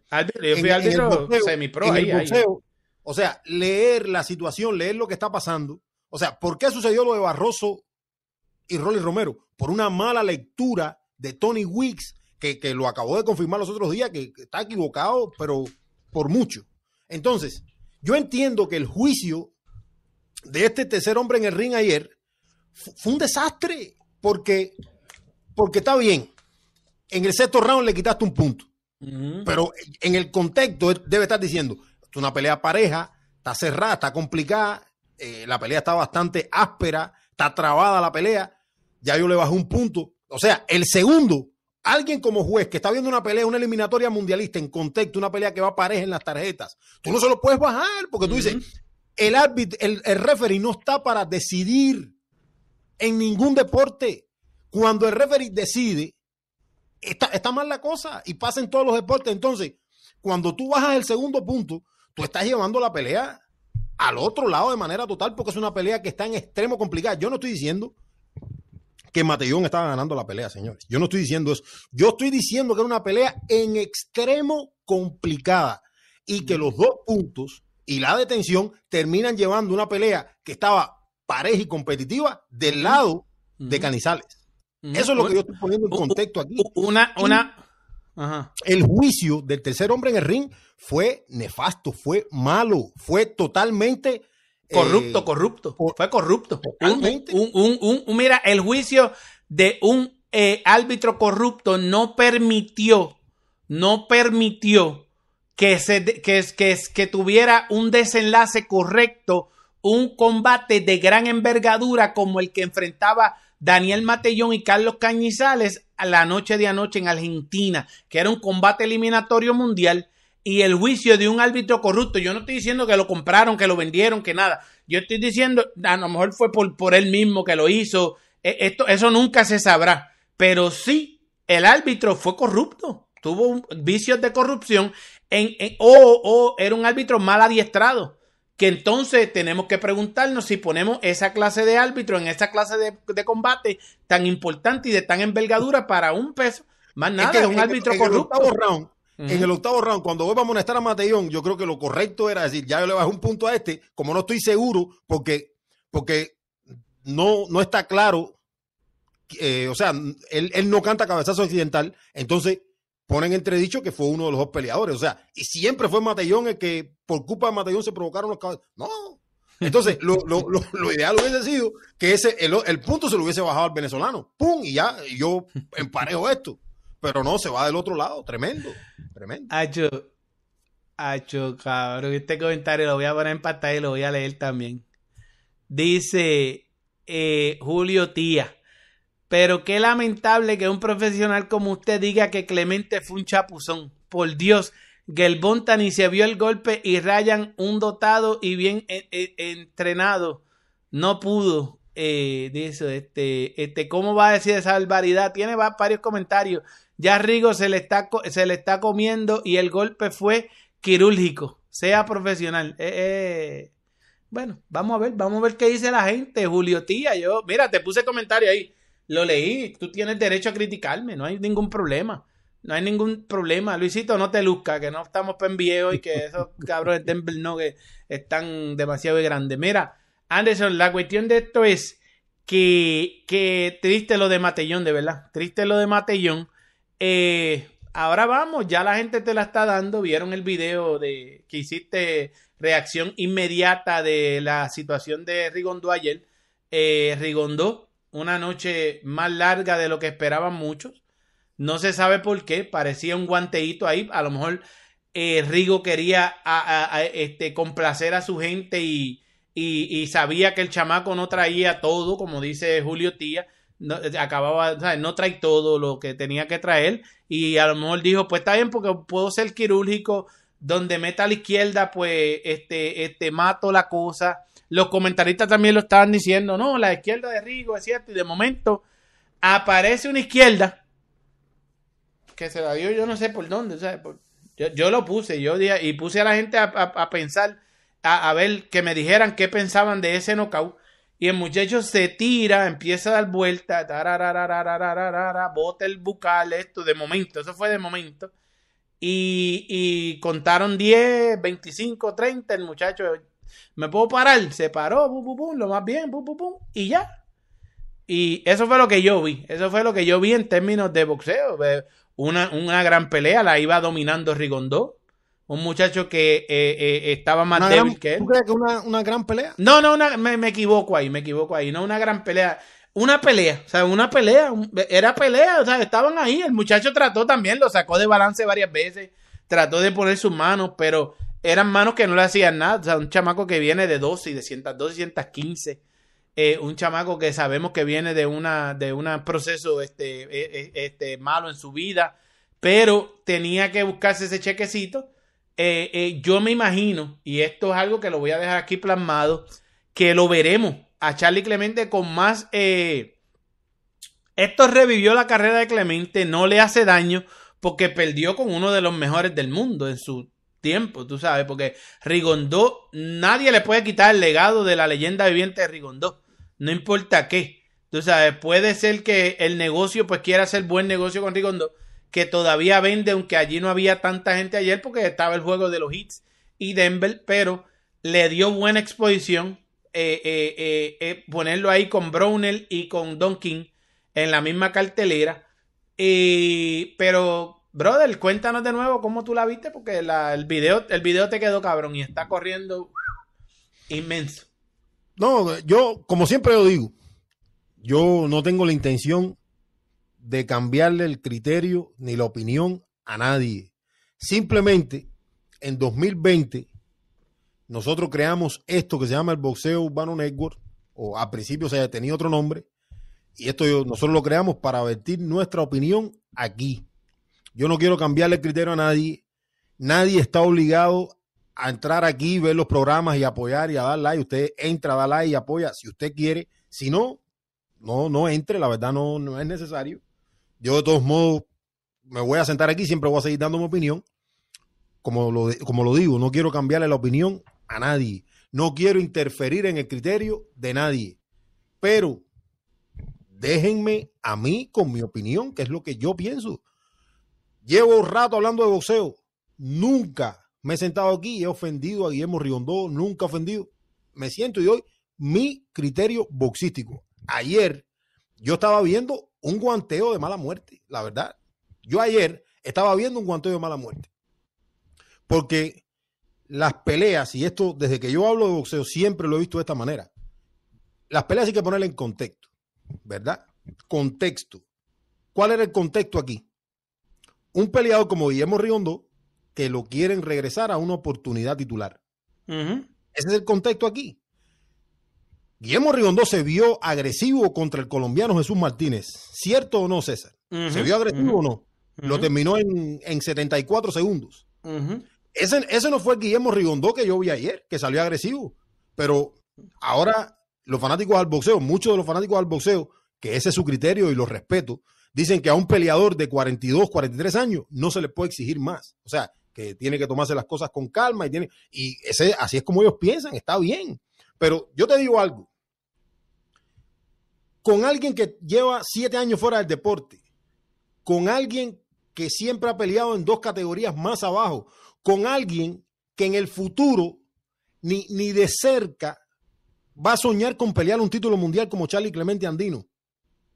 ¿Por qué no ser superior? ¿Por qué no buscar talar el árbol y meter buenas combinaciones al cuerpo, demostrar tu superioridad boxeando, moviéndote, demostrando que tú eres el peleador que a tus 42, 43 años tú lo quieres y tú, y, y, y tú estás ejecutando para demostrar qué es lo que tú quieres en el futuro. Pero si nosotros lo que pensamos es que ya tiene 42 años y que cualquier cosa que haga porque tiene 42 años está bien y que la pelea se vio así, y te digo una cosa, eh, yo no sé si la gente escuchó la transmisión en inglés porque yo estaba mirando la transmisión en inglés y los comentaristas que son comentaristas de muchísimos años dentro del boxeo, incluido Mancini, que es creo que hasta Salón de la Fama, estaban hablando de Guillermo Rigondó en, de manera educada, con el respeto que se merece, pero eh, estaban hablando de que era una pelea bastante aburrida, que parecía un sparring, que Rigondó no ponía las manos juntas y todo lo demás. O sea, yo no le quiero cambiar la opinión a nadie,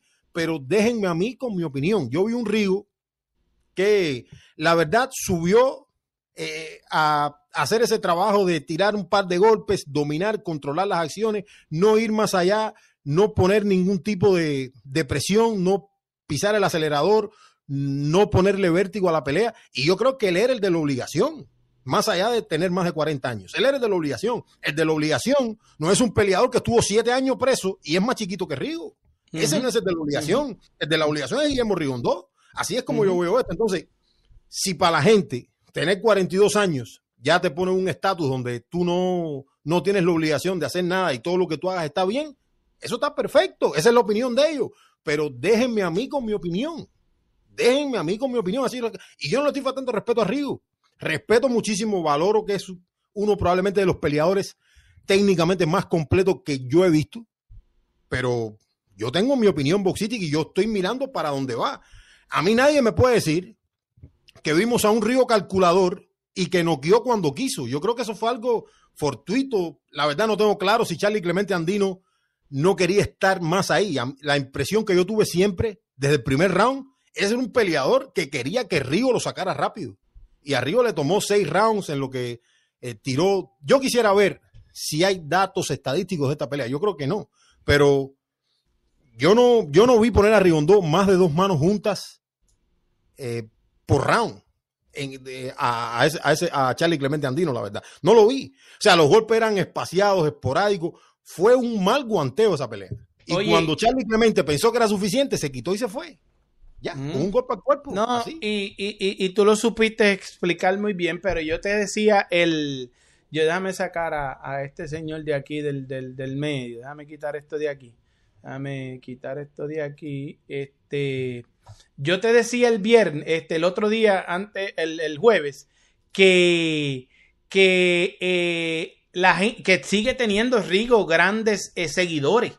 No importa qué, como tú dices que no, porque tiene 42 años, no, porque esto, tú hablabas correctamente y mucha gente lo han dicho en decir prácticamente el, el, hashtag favorito de nosotros. salvemos, a, salvemos a, a, Rigo en esta, prácticamente su salud. Un muchacho de 42 años que sí tiene su, su, su, su condición física y todo eso y ha resistido todo. Dice mucha gente, yo no puedo confirmar eso, pero por años desde yo creo que yo, años, yo creo que bastantes años, desde que Rigondó, antes de Rigondó llegar a Estados Unidos, decían que tenía ya entrado en edad. Ahora dicen que, que, los 42 años pueden ser más que eso. Eso solamente lo sabe Guillermo Rigondó y, y, y, la vida de cuándo fue realmente que nació Guillermo Rigondó. Pero a lo mejor podría ser irresponsable seguir eh, buscando que Rigondó eso, pero yo entiendo que Rigondó solamente lo quieren echar con Nonito Donaire si Nonito Donaire logra la hazaña de convertirse en campeón del CMB, el título vacante, ¿verdad? Si logra la hazaña. Porque yo creo que si, si no logra la hazaña, este muchacho, eh, eh, eh, Nonito Donaire, por el CMB, yo no creo que las no creo que lo echen con, con Manny Rodríguez en la FIP. No creo que, no sé quién es el campeón de la AMB pero no creo que, que tampoco se lo echen porque deben ser campeones jóvenes los que recojan esos títulos, ¿verdad?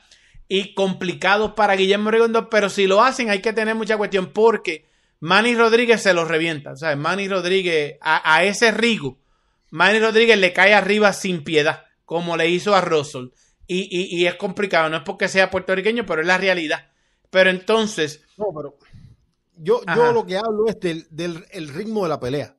La pelea no tuvo vértigo, Río se sintió cómodo porque es un peleador que, que lleva siete años fuera del deporte, un peleador que no, no, yo vi a un Charlie Clemente Andino que no físicamente se veía cortado, pero que no tenía estamina, que no quería estar ahí, o sea, sí se movió para aquí, para allá, pero Río tampoco lo golpeó mucho ni nada. Entonces, eh, cuando tú ves a un peleador así, César, cuando tú ves a un peleador así, donde el ritmo de la pelea lo dicta Río con un par de manos y para aquí me hago, hago, este movimiento y me voy para las cuerdas y camino para aquí, para allá, está bien.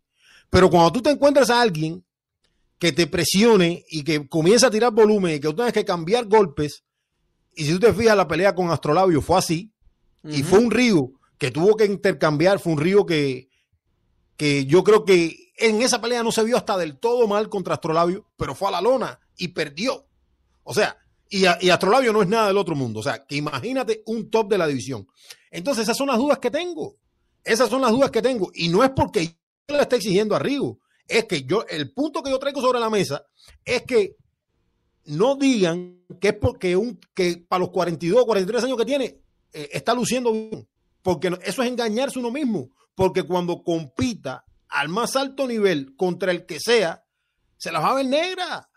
Por volumen, por actividad, por juventud, por muchísimas otras cosas. Ahora, si lo que tú dices es que es panonito nada más, eso sería hasta interesante ver dos peleadores con 40 años y yo sigo y yo sigo en la cuerda y yo sigo en la cuerda de que Nonito lo noquea y bien feo. Yo yo no, yo no. Yo no. Yo sigo en la cuerda de si Nonito, si Nonito pelea con Rigondó este año, el año que viene a principio, pelean de nuevo, Nonito noquea a Rigondó y lo noquea bien feo.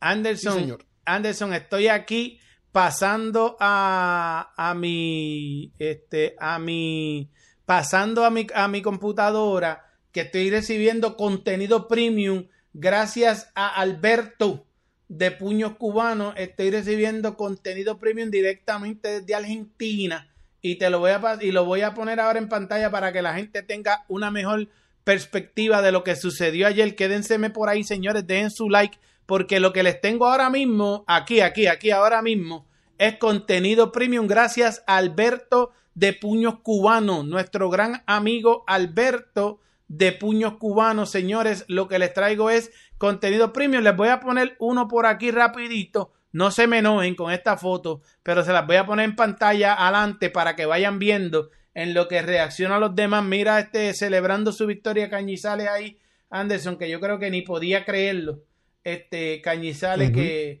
que le regalaron esa peleita y el árbitro lo ayudó. Este, voy, voy a pasar una del árbitro ahora mismo. Voy a pasar una del árbitro ahora mismo. Denme un segundito, señores. Sigan dejando su like porque lo que viene ahora es extremadamente premium. Dímelo, Anderson. Dímelo, Anderson. Si quieres, puedes, puedes dejar la foto ahí porque necesito hacer Sí, dale, dale, dale, dale, sigue. ¿Me escuchas? Sí, te estoy escuchando, te estoy escuchando, papá. Dale, mete mano que yo sigo pasando fotos aquí y, y, y, les voy a enseñar el árbitro de corrupto, se los voy a enseñar en pantalla porque realmente este, lo que hizo fue corrupción el árbitro, señores, en realidad. Mientras eh, paso todas estas fotos, señores, los voy a dejar eh, con este videito para que lo vean que esta noche pelea Sander Sayas. Muy interesante esto, miren esto. Oye Sander, te hemos visto divirtiéndote muchísimo en las redes sociales. Tú traes esa vibra positiva a cada evento que Top Rank te trae, e inclusive los que tú no vas a pelear. ¿Qué, qué, qué, te ha llevado a eso? Estás como el líder positivo de la, de la ganga de Top Rank. Yo soy una persona feliz, me gusta pasarla bien, me gusta sonreír, me gusta ser yo. Ese, ese es quien yo soy. Yo no, no, cambio nada porque las cámaras estén al frente mío, porque no estén al frente mío. Yo simplemente soy yo, la paso bien, intento sonreír y, y, y dar lo mejor de mí siempre. Te hemos visto bien envuelto en las redes sociales también participando con, con, tu, con tu, tu público, la gente que te sigue, tus fanáticos. Y, y, y, y, hemos visto otros peleadores que no, no han adoptado esa parte que es tan necesaria porque la gente te sigue, todas esas fanáticas, esos fanáticos de la era moderna de estas redes sociales. ¿Por qué tú decides hacer eso? Te ha convertido en un líder también de las redes sociales entre los boxeadores y fans. Mira, eh, para mí los, mis fanáticos significan todo. Eh, sin ellos todo esto no fuese posible. Ellos son los que, ¿verdad? Los que sintonizan cada día en las peleas, le dan like a mis redes, me hacen, me, me hacen crecer mis redes sociales. Pues sin ellos muchas de estas cosas no, no fuesen posibles, yo les demuestro el cariño que ellos me demuestran a mí. Intento, intento siempre sonreírle, firmarle un autógrafo si tenemos que hacerlo, darnos una foto, eh, lo que sea que tengamos que hacer, intentamos hacerlo después, ¿verdad? Que no sea fuera de las líneas personales. que, no se pasen de lo Claro, claro. Que, que, que, trabajen contigo y que ayuden y Yo, yo me encanta, me encanta tener a los fanáticos alrededor mío, tirarme fotos, eh, pasarla bien con ellos, porque ellos son los que al final del día van a, van a comprar un ticket para verme pelear en una pelea estelar en un futuro. Sí, señores, aquí estamos de regreso. Eh, pendiente a Sanders Sayas. El referí no tuvo nada que ver, es más, eh, tardó en descontarle un punto a Matellón. Saludos para ti y tu familia, Camarraco, dice la Casaca Boxing Club. Dice eh, Camarraco, lamentablemente, era, déjame sacarte para el carajo, déjame banearte de aquí para el carajo. Cágate en los petales de la madre que te parió este, lamentablemente te tengo que hablar así por hijo de puta, porque eso no se, eso no se hace. Y por ahí llegó este, mi hermano, este, este de eso. Anderson, ¿tienes problemas con la cámara, papá? Te estoy viendo otros bastidores. A ver, estás teniendo problemas de enfoque otra vez ahí con la cámara. Este, pero nada, vamos a seguir aquí. Tengo este, si quieres salir y entro otra vez, voy a poner una foto de Matellón aquí encima. Sal y entro otra vez, Anderson, a ver cómo lo resolvemos. Señores, esto es contenido premium para ustedes. Eh, eh, un saludo a Gabriel Pizarro por ahí, que está ahí este, con nosotros. Eh, se unió Gabriel Pizarro. Señores, no se nos vayan, estamos trayendo contenido premium. Miren las imágenes. Gracias a Alberto de Puños Cubano que nos está enviando todas estas imágenes. Oye, y te cogió el chucho y no aguantaste presión. No, no, no. No, porque una cosa es Chucho y otra cosa es. Son infeliz. Son personajes falsos que dañan la, la dinámica con la gente. Y una cosa es, tírenme a mí todo lo que ustedes quieran, pero no se metan ustedes mismos, porque imagínate, yo puedo traerle un montón de bullies, amigos míos puertorriqueños, y que le hagan bully ahí a todo el mundo. Si no, también, este, también tú puedes irte a visitar, mira, por ahí anda una vecindad por ahí, este, que anda este, por ahí, este, este, con un mosquero, cabrón. Puedes irte a ver el mosquero, de verdad. Puedes irte a ver el mosquero, a este, don Adonis, se puede ir a ver el mosquerito por allá y ya. Nosotros aquí le mandemos, mira, esto no lo tiene nadie, contenido premium. Anderson, estamos bien ahí. pero, deja a la gente, compadre, no. Ah, no, también, sí, sí, sí, pero yo, yo, lo, yo, yo soy así, yo soy así. Yo soy así. Oye, Yamani Girón, saludos César y Anderson desde Rusia. Pover Reiko. Eh, eh, mira, otro más, otro más, otro más. Déjame. Mira, apareció con ahora con Pover Reiko, con otro personaje más. Tiene como mil. Le gusta esta pendeja, le gusta hacer esto. Mira, este, pues por ahí estaba poniendo. Miren el árbitro. Déjame buscar la foto. Miren el árbitro de Matellón de ayer. Y miren la cortada al lado del ojo. Miren la cortada al lado del ojo y miren el árbitro de, de que, que, fue el, el, árbitro de la corrupción de ayer. Fue un corrupto el árbitro, de verdad. A mí no me importa lo que diga la casaca porque eh, eh, los cabezazos no se, se, se, quitan el punto así. Esos son, esos son, eh, cabezazo es una cosa intencional y un choque de cabezas es otra cosa. Porque en el boxeo pasan mucho. Vamos a poner esta aquí Miren este, este, la cortada como este, un poco de sangre. Matellón ahí en acción. Gracias Alberto de Puños Cubanos. Miren cómo Matellón le trabajó el cuerpo a ese muchacho. Miren cómo Matellón le trabajó el, el cuerpo a ese muchacho. Esto es premium, señores. Gracias por su like. Esto es premium. Los saludamos a todos en un momentito. Ya vimos al árbitro. Vamos a ver a Cañizales aquí. Cañizales, esa la vimos ya. Vamos a ver este, esta yo creo que la vimos. Este, mira Cañizales celebrando su victoria. Este, ya ustedes ven, miren la cortada donde era, que no era una cortada este, muy, muy, eh, eh, no, le, no, le, no le estorbaba la vista, pero ya sabes que la tenían planeada para ponerle la medallita a Cañizales en el pescuezo allá en Argentina y le tenían la, la de eso. Esta semana, eh, como siempre, y, y, en estos días voy a estar allá, me imagino que el domingo estaré con los amigos de la casaca y esta semana traeré a Franquito que fue, estuvo en el lugar de los hechos, hablaré con Alberto también que me pueden dar un poco de más luz. Nosotros simplemente la vimos a través de Alberto y a través de, la de, otro video que consiguió Anderson.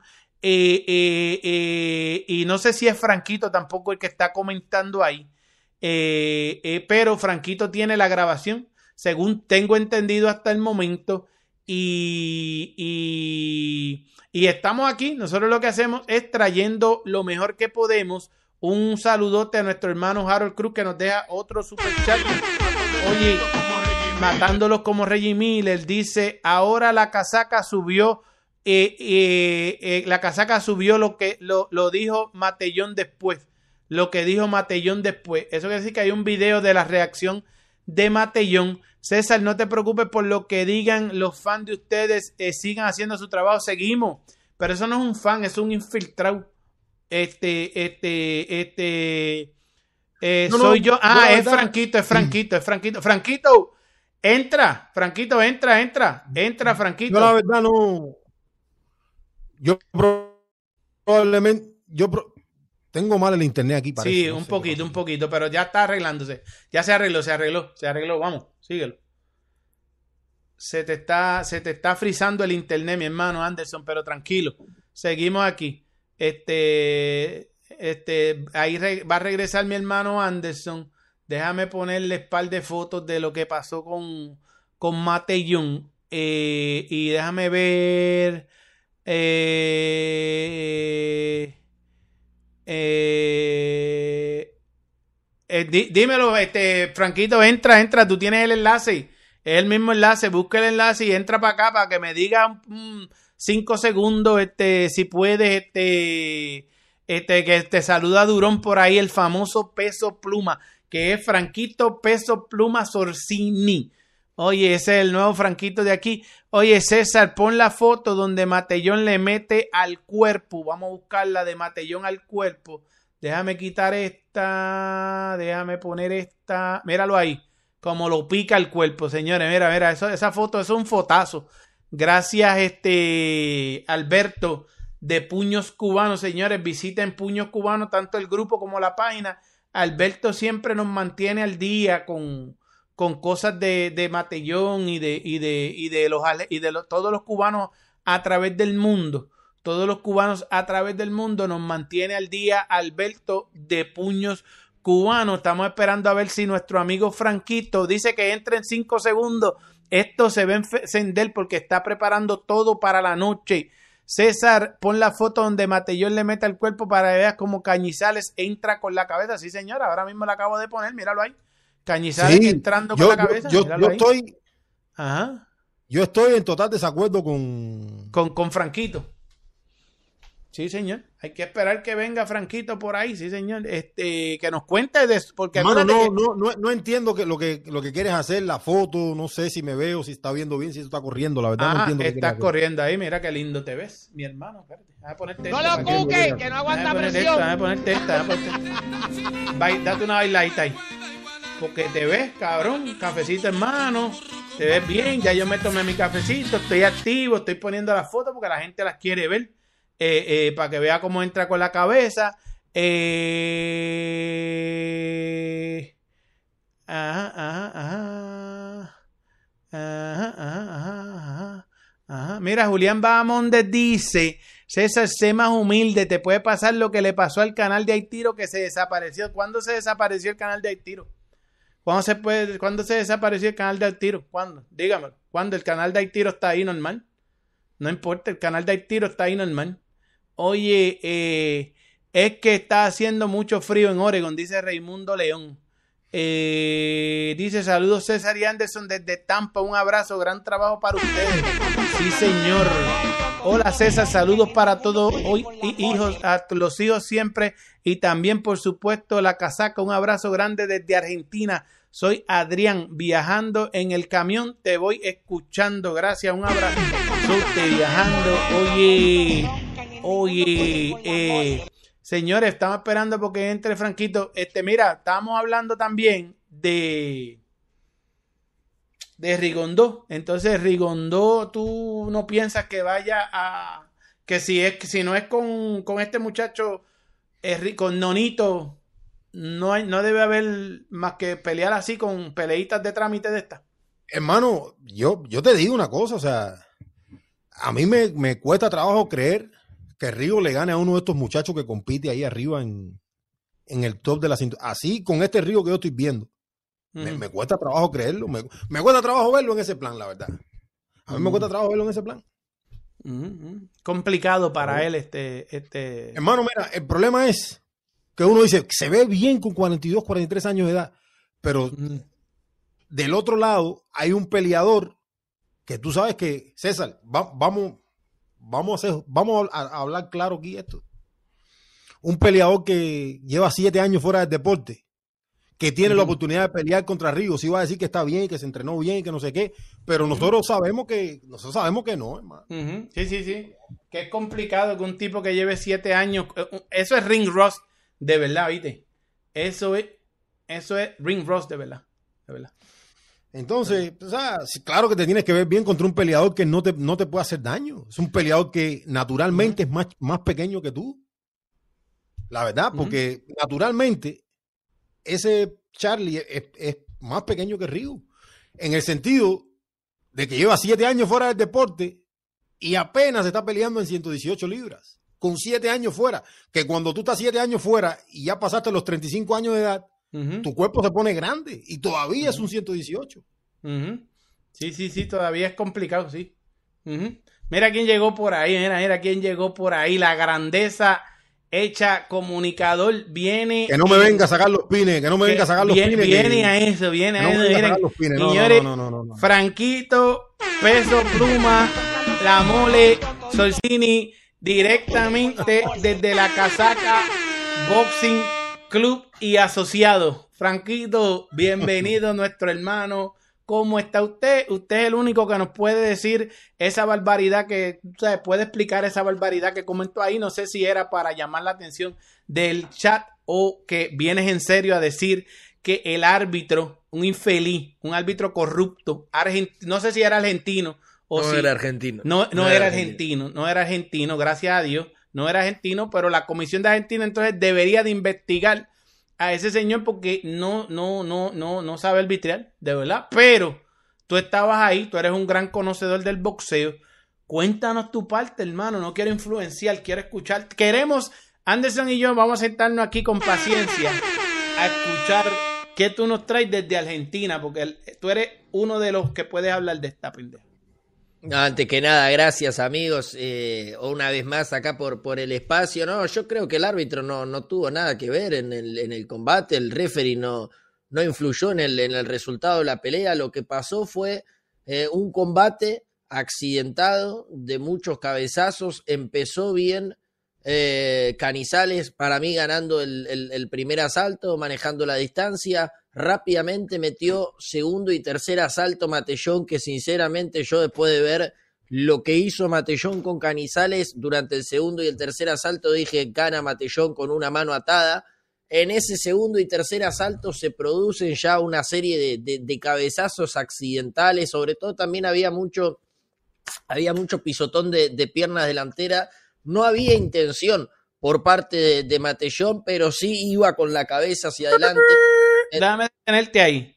Entonces, ¿por qué nos cuentas desde el principio que el árbitro no tuvo que ver si tú mismo, lamentablemente, y, tengo que hacerlo, Franquito, te quiero un montón. pero chico, no te me contradigas porque me estás diciendo que fueron accidentales, que fue un combate.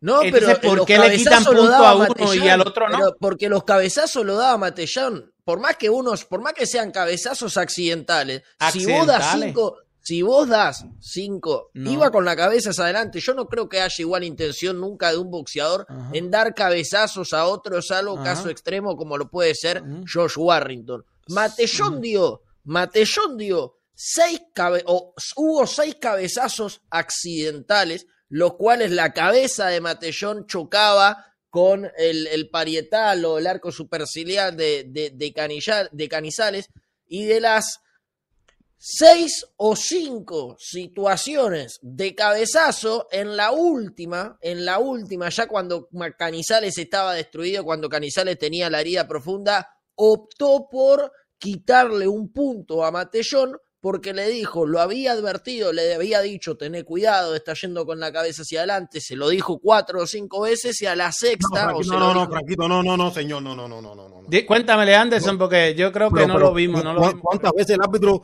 Yo, yo vi una sola vez que le llamó la atención a los dos. Eso fue lo que yo El, vi. arbi- eh, el referee se paraba siempre y decía, hacía la seña y decía, cuidado con la cabeza, y le decía Pero, a la warnings, cabeza.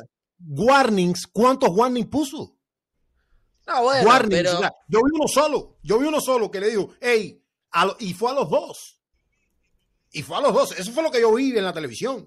Eso fue lo que yo vi en la televisión. Warning sí, pero sin, pero el, el referee no, no hace falta que detenga la, la contienda para advertir, digo, se, se produce un No, pero- cabezal, pero- un pero- choque de, cabezas accidentales muchas veces el referee no detiene la contienda para que siga la acción y a pesar de eso habla con el boxeador y dice, hace una, una, un- una seña, un gesto. ¿Cuántas veces vimos de un referee decirle al, al boxeador, tené cuidado con la cabeza o señalar el punto con la cabeza y que la acción Claro, siga sin la necesidad claro. de, de detenerla? Que igualmente Esa- el punto exacto. de Matellón, el punto de Matellón descontado, ¿sí? No influye Fueron dos nada en el, puntos, ¿no? en- en- Fueron dos puntos. que, que yo recuerde fue un punto sobre No, el final. qué? en el round 6, fueron en el round 6 y en el round 8. Yo la, la del round 6 sinceramente no, no lo recuerdo. En el round ese fue el primero, ese fue el que- round ocho. 6 le bajaron un punto a Matellón Ajá. de una En- y en en- el round 8 de nuevo. En- en- o sea- igualmente no, no influyeron los acá, pero resultados. yo, yo entiendo que tú estabas al lado de tú estabas al lado de Alberto, ¿verdad? Sí, Tú estabas Sí. al lado de Alberto. ¿Cómo desde ahí tú podías ver que los cabezazos los provocaba Matellón? Porque yo no lo podía ver y yo lo estaba mirando y yo la vi por ahí. Yo lo miré a través del, del lente de Alberto y no, se sé cómo podía. tú viste que los- Ah, bueno, pero una cosa es un lente de un celular, muchachos. No, no, no comparemos un lente de celular con un ojo Con, humano. con- con la visión no, de, pero- de- pero escúchame, de pero jovencita de, de, de, de, de- de- Pero el, pro- el problema es que yo la vi por TC Sport y después la vi desde ese ángulo que la viste tú. O sea, no sé cómo tú viste que los cabezazos los provocaba Matellón todo el tiempo. Yo, yo, no, yo no digo que los pro- eran cabezazos accidentales con Matellón yendo hacia, con la cabeza hacia adelante. Pero si son accidentales, tú no puedes contar puntos. Pues son accidentales. Y pero O sea, tampoco no- puede advertir, nos quejamos cuando el referee advierte a un boxeador cinco o seis veces y no descuenta puntos y ahora que descuenta puntos nos quejamos Pero por la el problema es que yo no lo voy a advertir, Franquito, pero el problema es que yo no lo voy a advertir ni seis ni siete veces. Yo vi un warning a los dos peleadores y más nada. O sea, yo no lo vi, a- yo no lo vi advirtiendo a la Matellón o un segundo warning y si lo hace de nuevo, te lo- Pero yo no- te- eso no lo vi. Yo, yo sinceramente vi que le- el warning solo hubo solamente una vez. Sí, le, le, le llamó la atención en, en reiteradas ocasiones, Y pero a los digo, dos. Yo- yo lo A los dos, a los dos, Ey, tengan cuidado con las cabezas, cuidado. ey, cuidado, no sé qué, pam, pam. Eso fue lo único que yo vi. Después, probablemente yo estaba más enfocado, probablemente No, yo estaba más igualmente enfocado si- en los si hay un warning y mientras tanto sigue habiendo cabezazos, no hace falta la necesidad que se detenga cuatro veces el referee y le llame la atención al boxeador. Digo, Pero- si marca un warning en la pelea y después durante A ambos, pero es que a ambos, fue a ambos el de eso. Y los choques de cabeza eran accidentales porque es el tipo de pelea de ambos peleadores. De- sí, no sí, no es que no, es que no es que estaban en un clinch Pero y, y hacen esto, que ahí es donde se le quita puntos porque es, son cabezazos intencionales y choques de cabeza que es muy distinto por los estilos de tú no puedes penalizar a peleadores por sus estilos. ¿Tú me entiendes? Porque es, es- es que son estilos No, así bueno, los no, pesos pero para, para, pequeños. para, con ese, con sabes. ese criterio tampoco no se puede penalizar nunca a Josh Warrington. Si vamos a, a llevarnos a ese criterio, entonces a Warrington por tener ese estilo y por Tiene un estilo cabeza, sucio. entonces- No, por eso es que bueno, no lo penalizan. es incomparable. Eso tú no puedes comparar para la verdad. Pero son Comparable. estilos, no, pero son estilos. Es No, el propio estilo. porque- Warrington tiene el estilo. Porque de- la intención, la intención de Warrington es totalmente perceptible. Eso no fue lo que yo percibí ayer de Matellón. Y me disculpa que Matellón sea cubano, pero yo no percibí que Matellón estaba usando la cabeza para tomar. ¿Tú percibiste que Matellón estaba usando la cabeza para obtener ventaja? No, jamás. No, pero sí que, sí que, lo, sí que los golpes de cabezazo se producían siempre por ir Matellón o por, por el estilo, por quedarse enganchado y siempre terminaba impactando la cabeza de Matellón por sobre el, la mayoría de, de los cabezazos accidentales fueron recibidos por parte de Canizales, no fueron recibidos por parte de Matellón. Digo, fueron cabezazos accidentales, pero no cabezazos por parte de ambos boxeadores. Yo vi un, para, para, mí, para mí, estilo, sí. Para mí fueron cabezazos de ambos boxeadores donde el juez le bajó dos puntos a Matellón porque pensó que era Matellón, o sea, no, no pudo pensar que era, que era Canizales. Yo vi a Canizales entrando con la cabeza también, lo vi clarito. Yo lo vi clarito. O sea, a mí me parece que, termina pagando Mateo los platos rotos, la verdad. Y te digo, y te digo, yo entiendo que una pelea, y lo, he dicho aquí como 10 veces, entiendo que era una pelea que estaba justa, competitiva y cerrada. Porque verdad que Matellón después del round, cuando comenzó el round 4 o 5, Matellón se comenzó a quedar. Eso yo lo entiendo. Es una pelea bien cerrada. Pero el problema mío con el referee es tener una lectura eh, tonta de la pelea, porque una pelea competitiva, eliminatoria por un título mundial, y estás llevando la pelea de un, al otro lado. O sea, te la bajaste un punto, está bien, pero el del octavo, o sea, siempre es Matellón el que provoca el cabezazo. O sea, ¿tú crees que tenía el juicio, tenía el, el, no, no la lectura árbitro? ¿Tú crees que tenía la lectura el árbitro correcta de que yo sí era Matellón y, bajarle los puntos a él? O sea, porque yo veo que, estaban chocando las cabezas los dos. No, yo, creo que yo creo que sí, quizás, no sé si, si termina influyendo para eh, la, el considerar del referí, pero sí había gente, no, no mucha, pero de los pocos que se quejaban, eh, señalaban a, a, Matellón como el culpable, digamos, ¿no? Por ejemplo, los, abucheos o, las palabras hacia el referí de los pocos, insisto, de, que de la gente que se quejaba era para un hipotético descuento de puntos al, cubano. Por ejemplo, hay un señor adelante nuestro que todo el tiempo le decía, referí, referí, el cubano está tirando cabezazo, pero yo no creo que eso haya influenciado dentro de, del, propio... Lo, que sí, al, al, repasar las tarjetas, esa, yo pensé que habían sido dos, dos, dos, un punto, perdón, al, do, al descontarle dos puntos casi que termina definiendo la pelea, pero por cómo estaban llevando los jueces la, la tarjeta, aunque también hay que ver si esos dos puntos que le descuentan a Matellón son round de 10-8 o round de 9-9. Yo te digo. ¿Y, tú No, y tú no conseguiste las tarjetas ahí en vivo, ¿no? En Argentina Están, las tengo, tengo, tengo, no tengo el round por round. ¿Ah? no, pero las tarjetas oficiales las tiene. El, round por round. Las tarjetas oficiales fueron. No, no, no, no.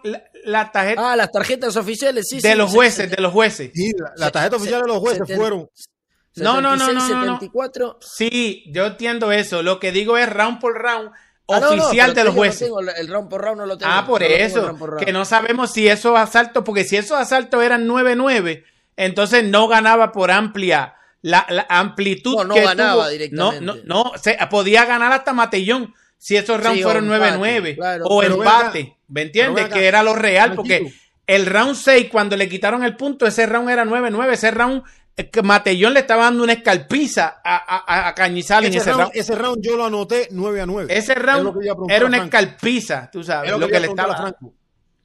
¿Cómo tú? Yo, yo entiendo que no anotaste la pelea, pero ¿cómo tú la llevabas? Eh, yo tenía en la, en la, en la mente eh, como fueron los jueces, pero no, no recuerdo con los rounds de 9-9 o 10-8. O sea, yo sabía que yo hice la cuenta y me dio, creo que fue eh, 76, 74, 77 a 73, pero sin pero el, tú estabas haciendo, sin ir round por round. Claro, descontando. Tú estabas haciendo la cuenta con, dos rounds 18. Tú hiciste la cuenta prácticamente con, dos rounds 18. Con dos rounds 18, si, si esos rounds llegan a ser 9-9. Uno según era 6, que era 9-9. Podía ganar este o empate. Sí, podía ser un empate, pero no. Fue un robo descarado que no. que ¿De dónde era el árbitro? El árbitro era eh, panameño. Panameño. Juan, Este, ¿cuán, eh, eh, eh, ¿Cuánto tiempo? Él, él arbitrea todo el tiempo en Argentina? Eh, tengo que ver acá, acá estoy viendo en BoxRec, Panamá, Argentina, eh, creo que en, en, Panamá sobre todo. En Argentina tuvo un paso, pero, pero, pero en Panamá. Lo que por lo menos figura BoxRec es que no tiene tanta. ¿Cuál actividad. es el nombre del árbitro? Eh, Guillermo Pérez Pineda. Uh -huh. okay. Mira, yo la, yo la tenía, yo la tenía 75-75 a la hora de la detención. Yo los tres primeros rounds, yo creo que los gana Matellón, claro. No, el, el, round número dos, para mí es un round que, que, fue como, como que lo puedo decir como un swing round, pero se lo termino dando a Matellón porque creo que, que lo hizo mejor. El round 4 y 5, para mí son claros para Canizales. Para mí son claros para Canizales. El round 6, yo veo que Matellón está dominando, pero le bajan un punto a Matellón, lo noto round 9 a 9. El round 7 lo gana Canizales, claro. Y el round 8, yo creo que Matellón venía regresando y le bajan un punto también, lo anoto 9 a 9. A mí, yo la tenía 7-5, 7-5. La verdad, porque yo creo que comienza Matellón bien en muchos de esos rounds, pero para los finales de los rounds creo que cerraba mejor Canizales. Era lo que yo estaba mirando. Era lo que yo estaba mirando. Tenía muy buen primer minuto, minuto y medio Matellón y después se comenzaba a quedar, sobre todo después del round 4. Pues yo, los tres primeros rounds yo creo que fueron claros para Matellón desde mi óptica, ¿no? Pero a mí lo que me queda duda es cómo el árbitro puede tener la lectura esa correcta de, de que si fue Matellón y voy y lo amonesto y le quito un punto. Y, y, y si fue él, y, o sea, a veces es complicado, pero o sea, se equivocó, se, o sea, las dos veces las cantó para el lado de Canizales. Para mí está en un terreno hostil Matellón, no tengo duda. O sea, es, es de la manera no, que por yo... ahí se dejó llevar por cómo estaba Canizales. Vio la herida, vio el corte, la sangre. Ah, y, y, y, voy a, y voy al corte porque tuve la posibilidad de verlo en televisión. Y te escuché diciendo, con ese corte no era para parar la pelea. ¿Estaba sangrando profusamente? Sí. Pero el corte no era ni tan grande ni era tan profundo. Lo que pasa es que el lugar de la herida parece que es un lugar de eso Drena mucha era, sangre.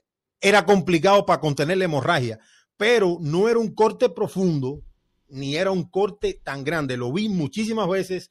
El médico le estaba metiendo la mano a ese muchacho y que yo no sé por qué el médico hacía eso, pero bueno, yo no, yo la, la verdad, la verdad fue nefasto lo que yo vi ayer ahí, la verdad.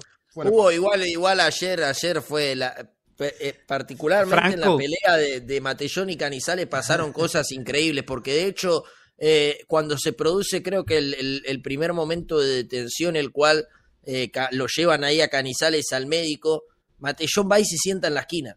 Digo que está totalmente prohibido irse a sentar en un banco cuando lo están revisando al, al, al oponente en pleno momento de pelea. Pasaron muchas cosas extrañas, extrañas y, raras sí, sí. ayer y yo me quedo sí, con, con, esa imagen también de, de, Matellón descansando en una banqueta plegadiza cuando lo estaban revisando a Canizales en, en la primera y es más, toda la gente empezó a decir, no, pero no se puede y bueno, siguió como si nada.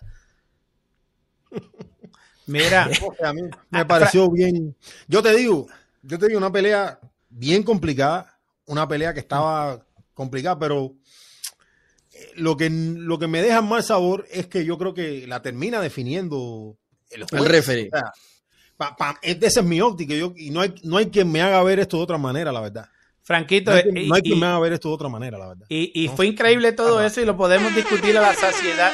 Te agradezco siempre, Franco, porque sabemos Gracias, que tu hermano. es tu opinión es incomiable para nosotros, es una opinión grande porque tú la ves ahí, tú eres un gran conocedor del boxeo. No, y, y, yo, y obviamente que, podemos diferir, podemos diferir. Podemos, podemos diferir porque la vimos de diferentes cosas, porque por ejemplo, tú viste el primer round a favor de Cañizales y tú no estás a favor, tú no eres parcial con ninguno y tú viste sí, a Cañizales. Tú no, tú no Anderson, sí, sí, Anderson vio no, los primeros tres rounds. El segundo, eh, el tercero, para lo que pasó con Matellón es que empezó a caer después también. Yo creo que también por eso sí, fue, fue lo que dice Anderson fue de bajada. La pelea. Quinto y, yo, yo cuarto y quinto fue de bajada. Este, yo lo digo, en los rounds 4 y 5 Matellón se comenzó a quedar. Eso, sí, sí, digo, mira, eh, eh, eh, pero aceleró en el sexto, tú sabes. el árbitro no permitió que la pelea se ganara en el ring el árbitro hizo todo lo posible. Eh, eh, que ahora veo que el árbitro, mire, el árbitro fue el mismo, ese árbitro fue en la primera pelea de Lara y Leywood, fue árbitro, ese árbitro lo asignaron ahí. Eso quiere Ay, decir mamá. que es un árbitro que aparente y alegadamente es un buen amigo de la AMB. Ahora, de que necesita hacer mejor estos actos, porque esto fue un acto malo. Malo, malo, malo, malo. Pero también hay que darle sus beneficios de la duda y preguntar a ver qué él vio. Porque, pero, cabezazos accidentales, tú sabes. eh, eh, él, él- él estaba asumiendo que el que los provocaba era, era este muchacho. Era Matellón, Y- sí. y era Matellón. Y además nos dice Franquito que se dejó llevar por la gente. O sea, No prácticamente había la mucho gente igual tampoco, no había mucha gente diciendo, No. pero los pocos, los pocos los ruidos pocos eran que ruidos que hacían eran en contra Sí. de Matellón. Pero, sí, entiendo, señor. pero entiendo, entiendo que Franco lo que dice también es que, a ver, si tú le mirabas la, la cara a, a Canizales, parecía que estaban, Parecía estaban en una guerra entre caníbales, la verdad. No, mira, Pero, pero, Sí. pero cuando llegaba a la esquina, que le limpiaban ahí, te dabas cuenta que la, la herida no era ni tan grande ni tan profunda. Sí, sí, mira, esto es un árbitro que empezó en el 1989. Tiene una carrera desde el 1989 este, este, como, como árbitro. Que eso quiere decir que lleva 34 años de, de carrera profesional desde Panamá, que hay que ver, hay que ver, es como todo. Estos árbitros, pues, eh, eh, eh, pues, no sé, de verdad, no sé, yo siempre lo dije, te lo dije a ti, Franquito, hay que tener cuidado con Matellón en la Argentina. Los jueces a lo mejor no, no pudieron bregar con los jueces, pues se aseguraron a través del árbitro. Es una tristeza porque al parecer este árbitro tiene buen resumen. Tiene buen resumen. Tuvo en la de Leywood y Michael Conlan también. Leywood y Michael Conlan. O sea, que es un árbitro con buen resumen.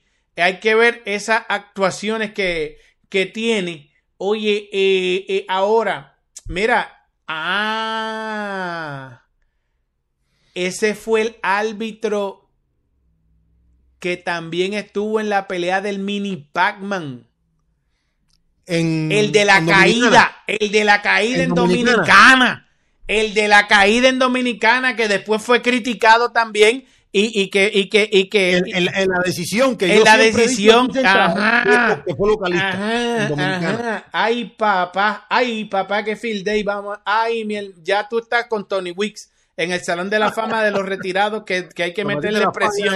Hay que estar pendiente, sí, hay que estar pendiente. Porque en realidad, pues, no, no se me pueden poner así al final de sus grandes carreras. Porque tiene un buen resumen el tipo. Pero ese fue el mismo, mira, y ahora mismo me recuerdo cuando cantó la caída esa. Ay, mamá. No sé, pero eh, tú sabes que es complicado porque eh, Yo sabía está- que si aquí- no me la hacían por un lado, me la hacían por el otro, con el aquí pobre vivo, oíste César, aquí, es Franco, cabrón. aquí donde yo vivo, para ver TC and Sports es, es- me es complicado, o sea, a veces se me para la transmisión, entonces tengo que andar para aquí, tengo es mucha paciencia, la- entonces eh, la- esa transmisión tiene un buen ángulo, o sea, porque es la transmisión de la televisión. Ajá. Entonces la, la vi ahí con miles de problemas y después tuve que ir y entonces ver allá la otra. O sea, fue, es complicado ver esta pelea y tener un buen juicio, pero la verdad que entre lo que vi de un lado y lo que vi de otro, a mí no me quedan dudas que, coño, pero, pero no, yo no, no vi muchos warning, no vi mucho, como, no sé, la verdad no, me, me Eh. deja muchas dudas el referee, la verdad. Mira. Anderson, te voy a te voy a decir algo y otra cosa que quiero entrar ahora que está nuestro hermano Franquito aquí. Franquito, mi hermano. Franquito, eh, tu equipo no pega una bendita y yo quiero traer a Fer Sabatini para acá. Porque eh, eh, no es que no peguen una, no, las pegan todas. Grande la, la actuación y el, y el... Ayer, fíjate, yo iba a entrar, pregúntale a Anderson, yo iba a entrar a narrar y no, dije, voy a compartir la narración de estos muchachos y voy a quedarme atrás batidores porque estaba haciendo unas cositas, pero muy pendiente al combate, pero escuché un mensaje de Fer que me le pido disculpas, fue que me acosté a dormir Fer, era tardísimo esa pelea y no le pude enviar un audio. Aquí él escuchó lo que nosotros pensamos de la pelea de Rigondo. Yo hasta dije que para mí fue un chapuzón que se tiró este muchacho, pero me atacaron los cubanos. Por aquí estoy viendo un- unos Bueno, comentarios que atacaron a, la a la casaca. Ajá. Quiero opinión- quiero- Pero quiero la- la opinión de Franco. La opinión tuya de en la pelea de Rigondo y, y este muchacho, ¿la pudiste ver? ¿La pudiste ver en la pelea? No, no vi la pelea, no pude ver la pelea, pero vi el, el knockout. El chapuzón.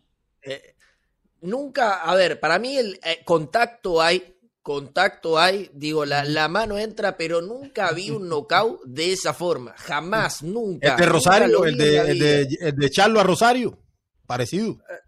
El de Charla Rosario. No, no, cabrón, te está hablando. No. Rigo no tiene ese poder, chicos. Rigo parecía un. un O el de Peró, super el de Peró a, el de Peró a Víctor Faust, que fue por dentro, que nadie lo No, tampoco, no, eso fue algo a- aparte. Eso, Lo que me dijo- Pero le metió me bien.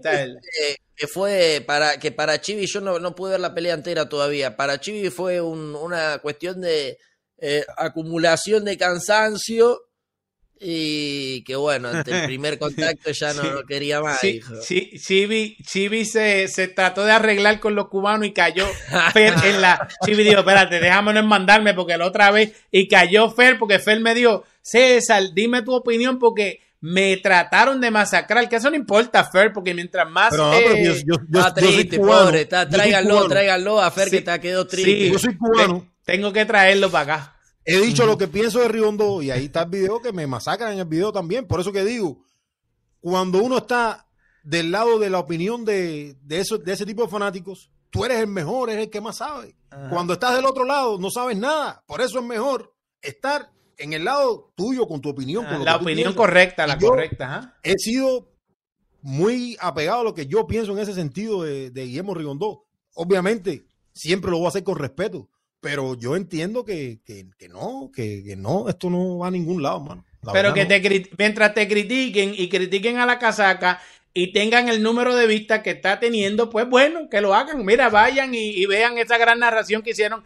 La, mi- señores, ni la televisión, ni la tel... Yo estaba, yo estaba... Oh, qué caro el pay per view, no sabes Sí. lo que costó para nosotros pagar 25 dólares, hermano. No, 25 dólares. Mira, dólares. Yo tuve que, yo lo pagué, yo lo pagué y lo estaba viendo, pero aquí en el oído, pues en este oído tengo el monitor de aquí del programa y en este oído tengo para monitorear las redes.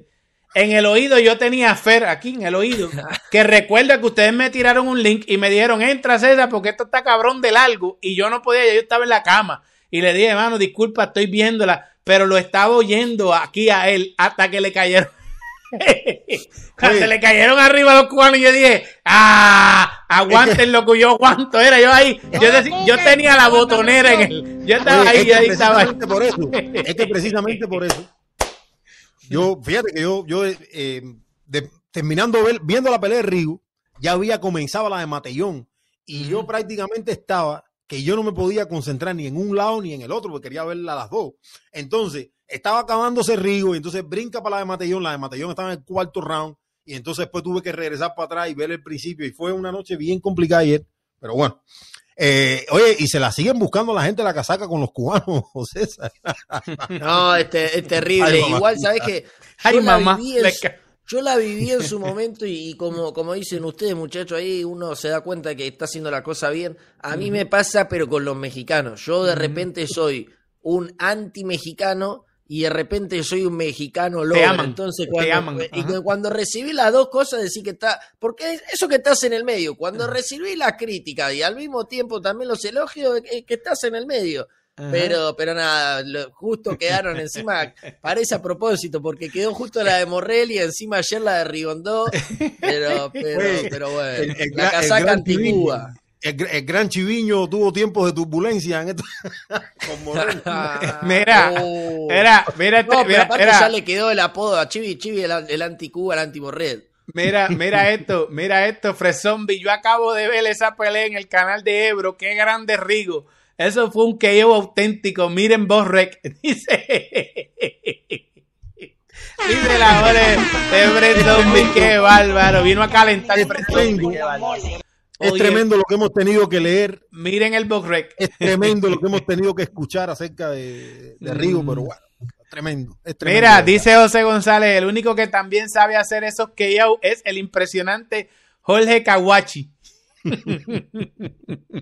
Qué boxeador. Fred Kawachi, Zombie, eh. este camarón tiburón dice, Fred Zombie, grande Rigo.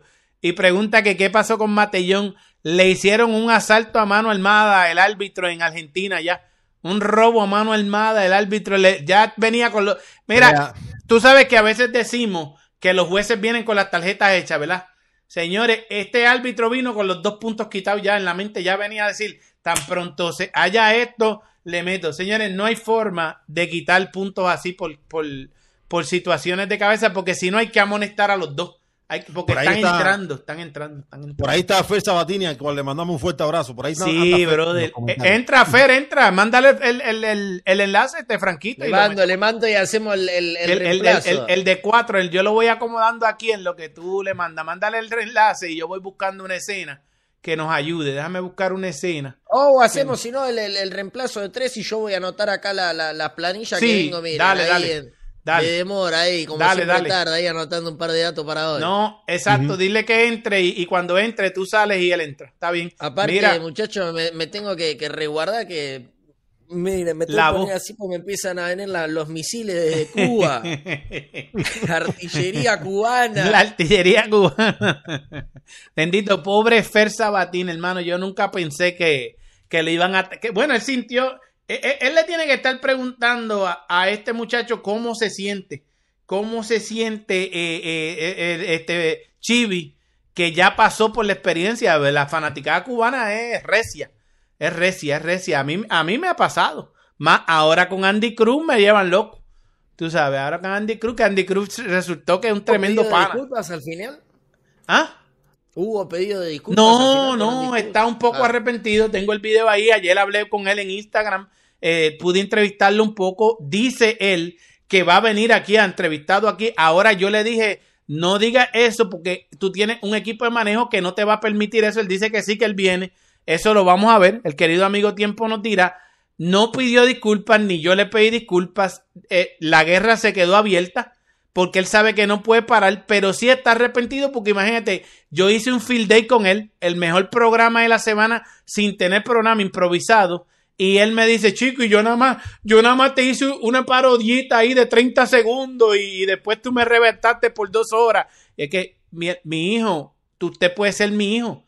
Usted nunca va a ir más adelante que yo, y menos en el boxeo profesional de Estados Unidos. Tú sabes, tiene que, poner, que hacer lo mejor. Yo sé que soñar no cuesta nada, pero me encantaría, doy la vida además, si, si hace falta poner para la colecta, ponemos desde aquí me encantaría que ese logo de César Seda que está ahí aparezca en, el, en, el, pantalón de Andy Cruz para su debut profesional. Podría, podría aparecer. ese, ese debutcito profesional, eso no vale mucho. Eso, es, ese, eso el pantalón no va a tener auspiciadores. Eso no, eso no es mucho ahí. Tú sabes, porque eso es, eso es. Mira, ¿sabes lo que me está extraño? Y lo voy a comentar aquí ahora que tú estás en lo que entra Fer y está Anderson aquí. Me está extraño, mira tan pronto anunciaron el mini bulgo, te lo juro, anunciaron que iba con el mini bulgo, ese mismo día, que yo creo que fue fin de semana, yo le envío al manejador del mini Burgos un mensaje para entrevistar al mini Burgos.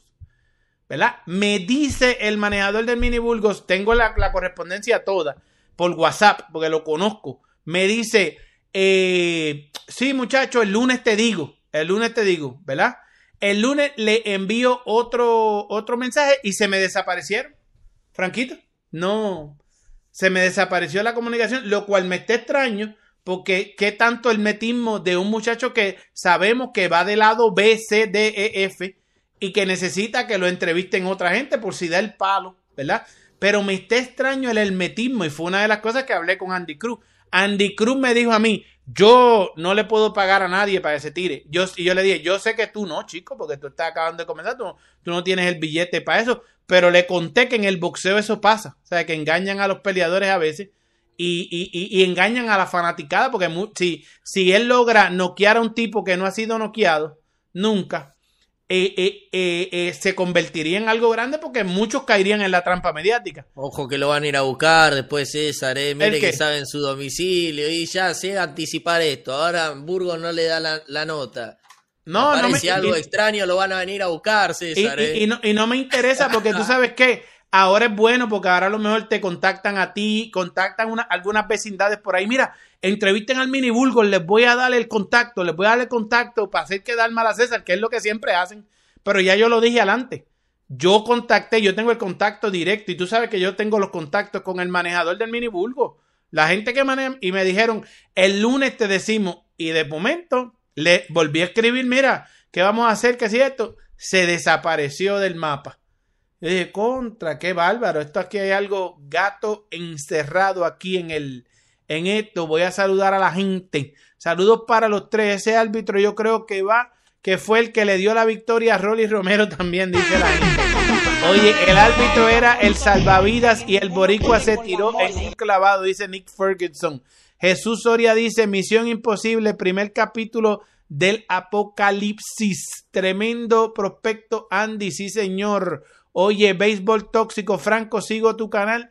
Y lo que sí viva, vi, convencido que el público a más entendió el boxeo, entiende de boxeo, es el cubano, dice béisbol tóxico. Fernando Fer Sabatini, saludos amigos del chat.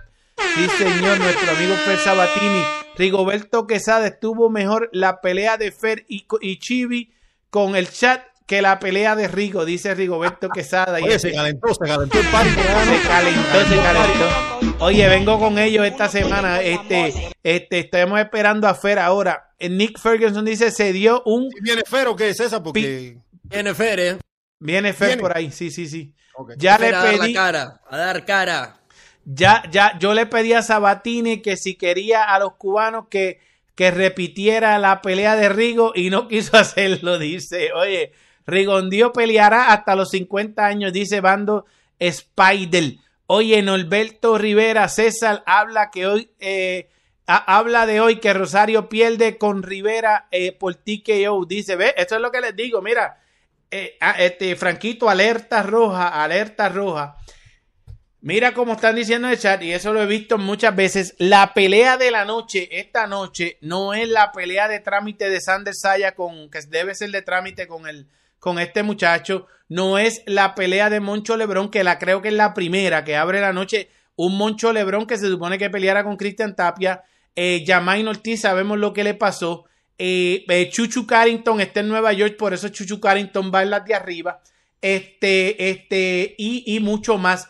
Pero lo que sí les digo es que la, que la pelea de la noche en realidad es eh, la pelea de la noche en realidad es la de Omar Rosario con Jan Rivera, que Jan Rivera tiene en su esquina a Busi Ennis, el entrenador Busi Ennis, el entrenador de este muchacho eh, Andy Cruz, que ahí es donde nos probamos. Jan Rivera es un gran peleador puertorriqueño de Vieques, Puerto Rico, con una dudosa derrota. Es un gran peleador que lleva muchísimo tiempo bajo las estrictas condiciones en Filadelfia de Busy Ennis, que se supone que ahí es que se prueba un poco cuán bueno es Busy Ennis fuera de su hijo, porque sus primeros dos hijos no tuvieron muy buen, eh, eh, eh, muy buen contenido para el boxeo profesional, no fueron exitosos, ¿verdad? Y no hemos sabido de ningún peleador que alguien nos diga si nosotros no sabemos tanto que Busi Ennis haya llevado al estrellato que no sea su hijo, que es campeón interino ahora y que es considerado uno de los mejores Walter en crecimiento, aunque muchos critican su última pelea, que creo que fue una, una cuestión de estilos, de estilos. Esa pelea, según nos dice Norberto Rivera también, y yo pretendo lo mismo, va a ser la pelea de la noche. Un muchacho que le dio dos grandes peleones a este muchacho, a Andy Cruz, y Andy Cruz me lo dijo ayer, me lo dijo ayer en el, en el, en el, me lo dijo ayer en el, en el live de Instagram. En el live de Instagram, en el live de Instagram, es que tengo muchos mensajes aquí, este, este, y todo el mundo, yo creo que mira, lo mejor que podemos hacer, ya llevamos dos horas y media, es cuadrar a Fer Sabatini. ¿Cuándo, ¿Cuándo nosotros volvemos juntos, Anderson? ¿Cuánto te voy a extrañar? Eh, tú vas a estar mañana. Mañana, regresamos, mañana regresamos mediodía y el lunes estamos por aquí también. El lunes, o sea que el lunes. Y hoy, y hoy, y hoy vamos a arrancar más tarde. Sí, hoy venimos más tarde, pero los muchachos de la casaca también. O sea que entre mañana y el lunes podemos traer a Fer porque hace falta, porque los cubanos este, le deben una disculpa y lo tenemos que explicar. Lo tenemos que explicar. Ustedes le deben una maldita disculpa. Les voy a meter presión a Fer. Como, después, al final cuadraron con Chibi. Al final tuvieron happy medium con Chibi. Un final feliz. Ustedes le deben una maldita disculpa a Fer Sabatini, señores. Si no, no, no, me tienen Mira, hagan como. Salvemos, mira. Salvemos a Fer Sabatini. Salvemos a Fer Sabatini. Lo salvemos, lo salvemos. Lo salvemos porque estamos para el bendito lío, señores. Oye, mira, mira, y, y, y, no, y esta, y esta, y esta, y esta. No se dejen llevar por la corrida. No se dejen llevar por la corrida. es, tre- es tremendo comediante ese Andy Cruz, ¿verdad? No es tremendo comediante. Mira. No se eh, dejen eh, llevar por la voy a cuadrar con Fer Sabatini para mañana, o el mañana estamos al mediodía aquí, como esta hora, o el lunes, o el lunes, que es el lunes, es, el lunes es premium porque es lunes y es premium que esté aquí con nosotros, y el martes de Candela, pues es martes de Candela, el jueves de escándalo allá en el en la Casaca Boxing Club, el jueves de escándalo, que lo que llevo es una racha increíble, en el jueves de escándalo, cuidado, les digo, volvemos a la ¿Tú noche, tú crees, César, que, que ya Fer no se mete más nunca con Rigo ya? No, es como, es como Chibi con, con Chibi lo Morrell. piensa con, con Morrel. Esos son gente intocable. Esos son personajes intocables. Yo les recomendaría, métanse con Andy, métanse con Robesi, que es un bombito al pitcher, pero con Morrel y, y, y con Rigo, caballo, Rigo ayer tenía media casa llena allí y jugaban los Miami ju- Jugaba Miami y Rigo como quiera tenía gente allí metida más en el pay-per-view. Imagínate. Pero nada, muchachos, les agradezco. Nos vemos a la noche. Los demás canales, los mosqueros esos que hayan por ahí, eh, sepan que por la noche va a estar complicado. Va la casaca, vamos nosotros en parte de esa cartelera. Señores, es complicado. No lo intenten. Cójanse un día de vacaciones. Hoy sabadito. Mañana vuelven y discuten las peleas. Nosotros venimos al mediodía. Déjenlo para la una de la tarde si no salgan a las 10 de la mañana. Vamos, Por- César, por favor. vamos. Nos vamos, nos vamos. Gracias, Sí, vamos, gracias. vamos. Mira, entró Tranquilo, Fel, mira, gracias, entró Fel. Espérate, espérate. Vamos a ir a Fel, vamos a ir a Fel. Espérate, espérate. Vamos a ir a Fel. Hacemos ahí, hacemos De- de- reemplazo, sí, hacemos sí, reemplazo. Sí, sí, sí, sí, sí. Espérate, Voy, espérate. me voy, Lo voy a poner aquí, lo voy a poner aquí. Dímelo, Fer Sabatini. ¿Nos escuchas? ¿Ahí me escuchan a mí? Sí, te escuchamos clarito, papá. ¿Cómo tú estás, brother? ¿Te estabas acomodando ahí? Esperen que estoy acomodando, esto es en vivo. Sí, sí, te quitaste las payamas, te levantaste, estás despierto. ¿Cómo anda, pu- Fer? ¿Pudiste dormir anoche, Fer? A ver, voy a tener que salir sin, sin auricular. ¿Cómo andan? Mira, ¿pudiste dormir anoche, Fer? Este, ¿Tuviste pesadilla con las banderas cubanas y todo eso? Anda sin señal. Ahí estoy. Ahí estamos. Se me, se me complicó anoche, ¿eh? ¿Qué pasó? ¿Hubo golpe o no hubo golpe? Pues no sabemos, eso no lo puedes decir tú como tú la narraste, porque mis amigos los cubanos eh, te vieron a ti y veían a Chivi hablando de Morrel. No sé qué pasó ahí. Yo sé que no, no- yo no sé si pudiste dormir. Cuando yo me levanté esta mañana, escuché tu mensaje y yo dije, pobre, tengo que hablar con él. Pero rapidito, podemos... po- César. po- ajá, dímelo. Sí, sí, voy, voy, voy por ahí por el. Y disculpa que te interrumpido porque me interesa saber. Fer, el trámite, el trámite de la pelea. Todavía no, no quiero saber del, del desenlace final. Pero el trámite, ¿cómo, ¿cuál es la lectura que tú tienes del trámite de la pelea? O sea, ¿cómo, cómo la viste? Bueno, antes que nada los los felicito por todo el trabajo que están haciendo. Escuché tu análisis, Anderson, anoche. Quería también irme a dormir con alguna, no idea igual a mí, porque digo, por ahí podía estar equivocado en cuanto al relato, pero sí quería alguna apreciación de lo que había sido el combate. También le pregunté a César por el mismo motivo, para irme a dormir con alguna idea más de otro que no haya estado en la transmisión y de que también sea imparcial a la hora de ver las cosas y compartí bastante con lo que mencionaste vos. El rival no propuso nada, no propuso el combate. Yo en mi narración, obviamente que al no ver golpes, tengo que meter un poco más de lo que está pasando en el entorno. Parte de eso fue el público que bostezaba, que es la realidad. Bostezaba porque no era un espectáculo brindado por ninguno de los dos. Sí proponía el combate Rigo. Rigo quería algún intercambio, retroceder y volver a entrar como nos tiene acostumbrado a lo largo de su carrera. Charlie no. Un rival que siete años sin combatir, la última presentación había sido en el 2016, que había peleado en otra categoría, que era la primera vez que peleaba, creo que acusaron 119 los dos o 120. Eh, la pelea no, no- en ningún momento, como también lo dijo César, creo, o, o vos Anderson también, no quería pelear Charlie. Charlie fue, obviamente sabemos que en el boxeo hay boxeadores que van por la plata, por la paga, fue llamado con poco tiempo de anticipación, se puso los guantes creo yo dos semanas antes del combate, no más que eso, siete años sin entrenar, sin combatir.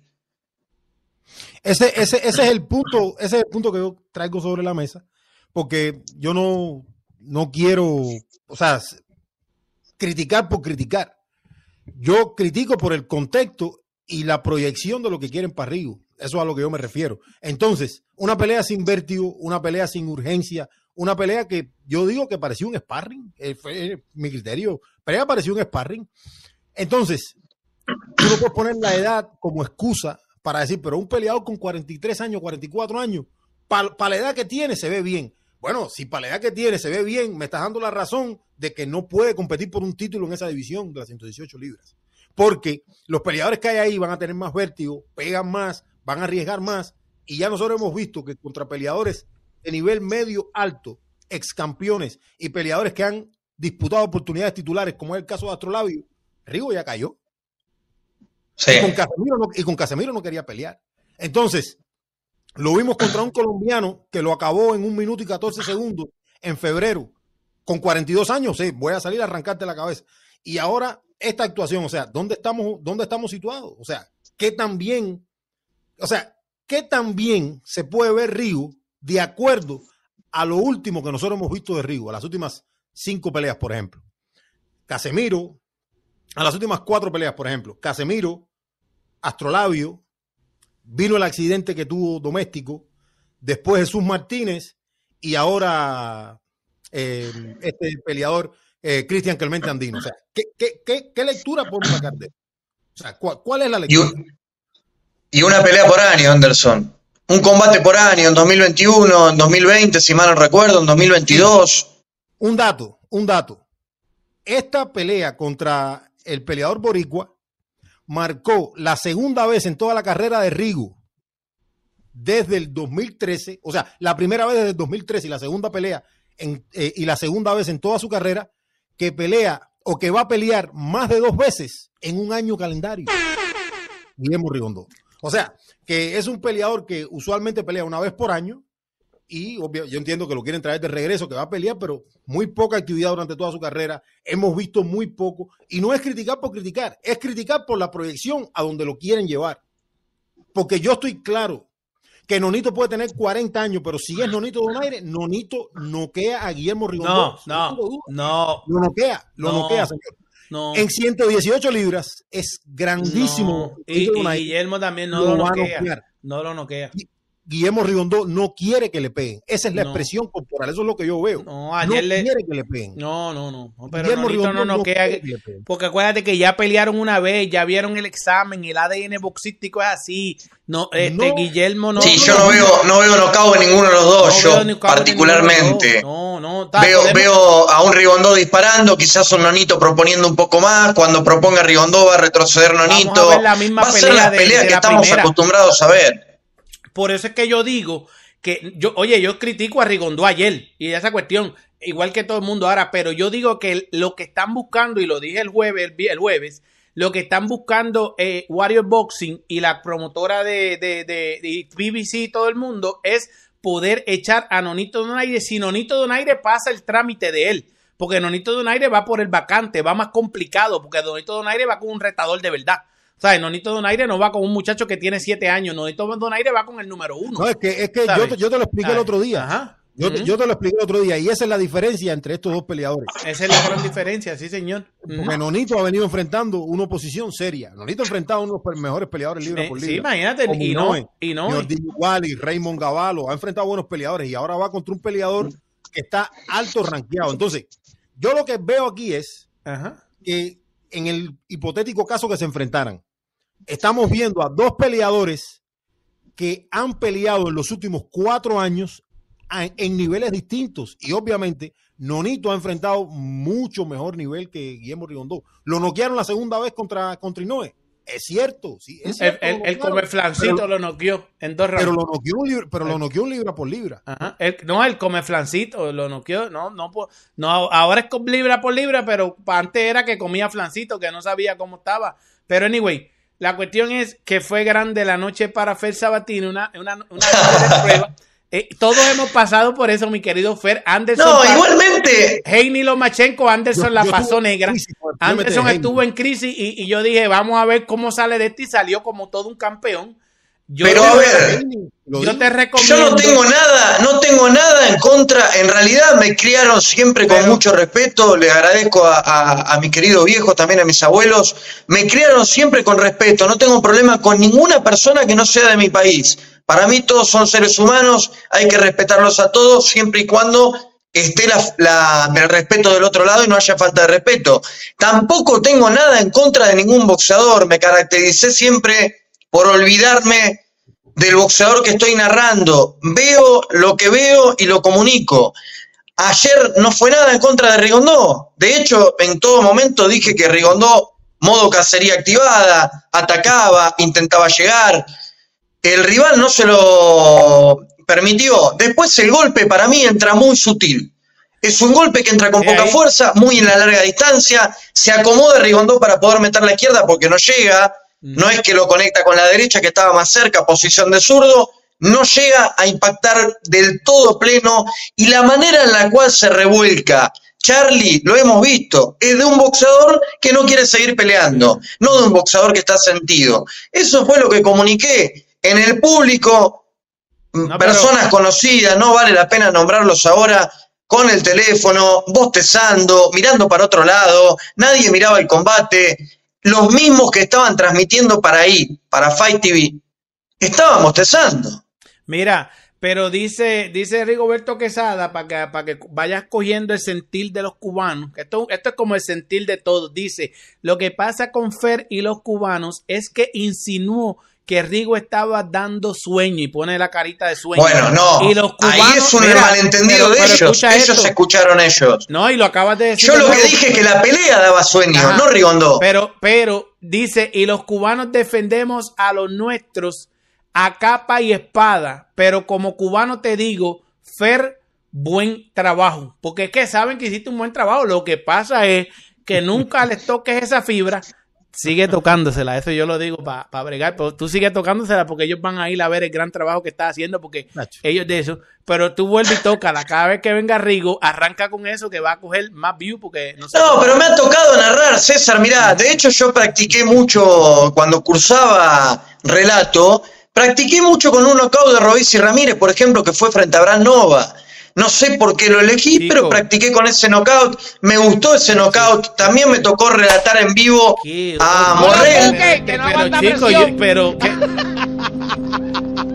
Mirá que había knockout para elegir y elegí ese, César. puñeta, elige el, el noca- Eso es como un puto flashback. Eso es como una cabrona Roberti- pesadilla. Le a que. Bueno, pero pará, me tocó, pará. Me tocó, me esa tocó mierda, yo la relatar a Morrell en vivo. Gracias, gracias, gracias, gracias. Porque es que esa mierda que tú acabas de decir ahí del, del puto knockout de Robesi, que yo me lo tuve que lamber en vivo.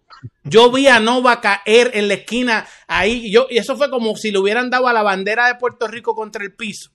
¿Verdad? Y yo tuve que narrarlo en vivo desde allí, allí. Yo estaba allí, Anderson en el estudio, yo narrándolo. Y eso ha sido la pesadilla más grande de knockout que yo he visto en persona. Está bien, para pero mí. ¿qué hiciste, César, vos? ¿Pero qué tú la hiciste traes- ahí? Y tú la traes a colación. Es increíble. No, no, igualmente, igualmente no me di cuenta, quiero- pero pero pará. yo te quiero, Fer. Yo te quiero mucho, Fer. Pero ¿qué hiciste, César? En ese, está bien, pero ¿qué hiciste en ese momento? Vos sos un buen ejemplo también. ¿Qué hiciste? Tuve que La transmitiste con responsabilidad Sí, y sí. con profesionalismo. Sí, y bueno, a mí me ha tocado ver cientos de argentinos caer, cientos de argentinos de ir afuera, perder de manera extravagante, Mm. también boxeadores que se han dejado caer, y lo he cubierto como lo tuve que cubrir.